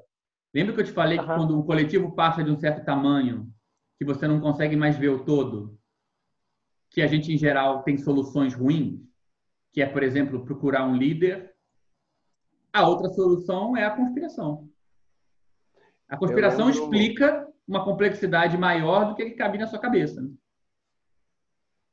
Fala aí, Fio, desculpa. Eu, eu, eu, lembro de quando o, teve aquela facada no Bolsonaro, eu fui discutir com um amigo meu aí do Rio, que o cara tinha certeza que a facada não aconteceu. Aí ele me mandou um, um documentário que chama Facada no Mito. Eu indico a todo mundo assistir. De fato, cara, a, aquela facada, esse, esse documentário me convenceu de que a facada é mentirosa. Parece que a facada não aconteceu mesmo. Mas esse isso não exclui... é um bicho mesmo. É, mas ainda que a facada seja mentirosa, tem um jeito mais interessante de você perguntar o negócio. Por que, que nós chegamos num ponto em que esse cara entrou lá? Esse cara não entrou lá por causa da facada. Tinha, tem outras perguntas muito mais interessantes para serem feitas.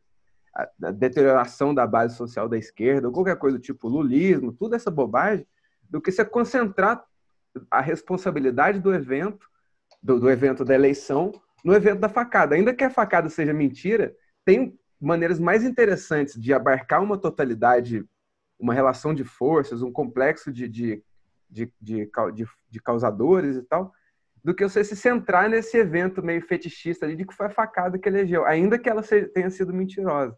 Aham. Então, ainda que a teoria da, da conspiração seja verdade, o fato dela ter se criado, é, o- o- a perguntar o que, que possibilitou a criação de uma teoria da conspiração, o que, que possibilitou essa conspiração, e o que, que possibilita que as pessoas leiam, leiam a realidade baseada nessa coisa conspiratória, ou qualquer coisa do tipo, eu acho que é uma pergunta muito mais interessante. Então, esse cara, estava Volta na pergunta da forma. Pô, você acaba de aplicar a mesma coisa que a gente estava discutindo, né? Entre o- a, a superfície, o conteúdo oculto e a forma, né? É a mesma Sim, pergunta. esse meu amigo ele estava totalmente fixado de que tinha sido mentira, só que assim, ainda que tenha sido ver- mentira, a facada tem um mil maneiras mais legais de você pensar a realidade do que se entrar nesse, nesse evento. É, a facada é o fato, aí você vai perguntar o sentido oculto, é mentira, mas a, a pergunta que você fez agora é, tá, mas por que, que essa é a forma Uhum. adequada para uma conspiração? Por que, que essa é a conspiração que cola e não outra? Né? Ou seja, daí, ó, mais um uso para esse, para esse mesma lógica que o, que o Zizek estava tentando propor, né? Eu acho esse tema muito interessante, gente. Se vocês tiverem interesse em discutir mais isso, eu sei que o Fio trabalhou com coisas muito legais em cima disso. A gente podia também entrar mais nessa questão, conspiração e tal. Eu tem um- trabalhei. Pô, tem aquele texto ótimo sobre o Bolsonaro. Ah! Mas Isso eu trabalhei, mas meio estranho. É, pois é. Eu trabalhei hoje? Eu queria saber o que eu tinha feito. Então, aí, ó, aí, teoria emancipação da abstrata. conspiração. Pois é, fizeram pelo fio. Fizeram por ele. isso aí.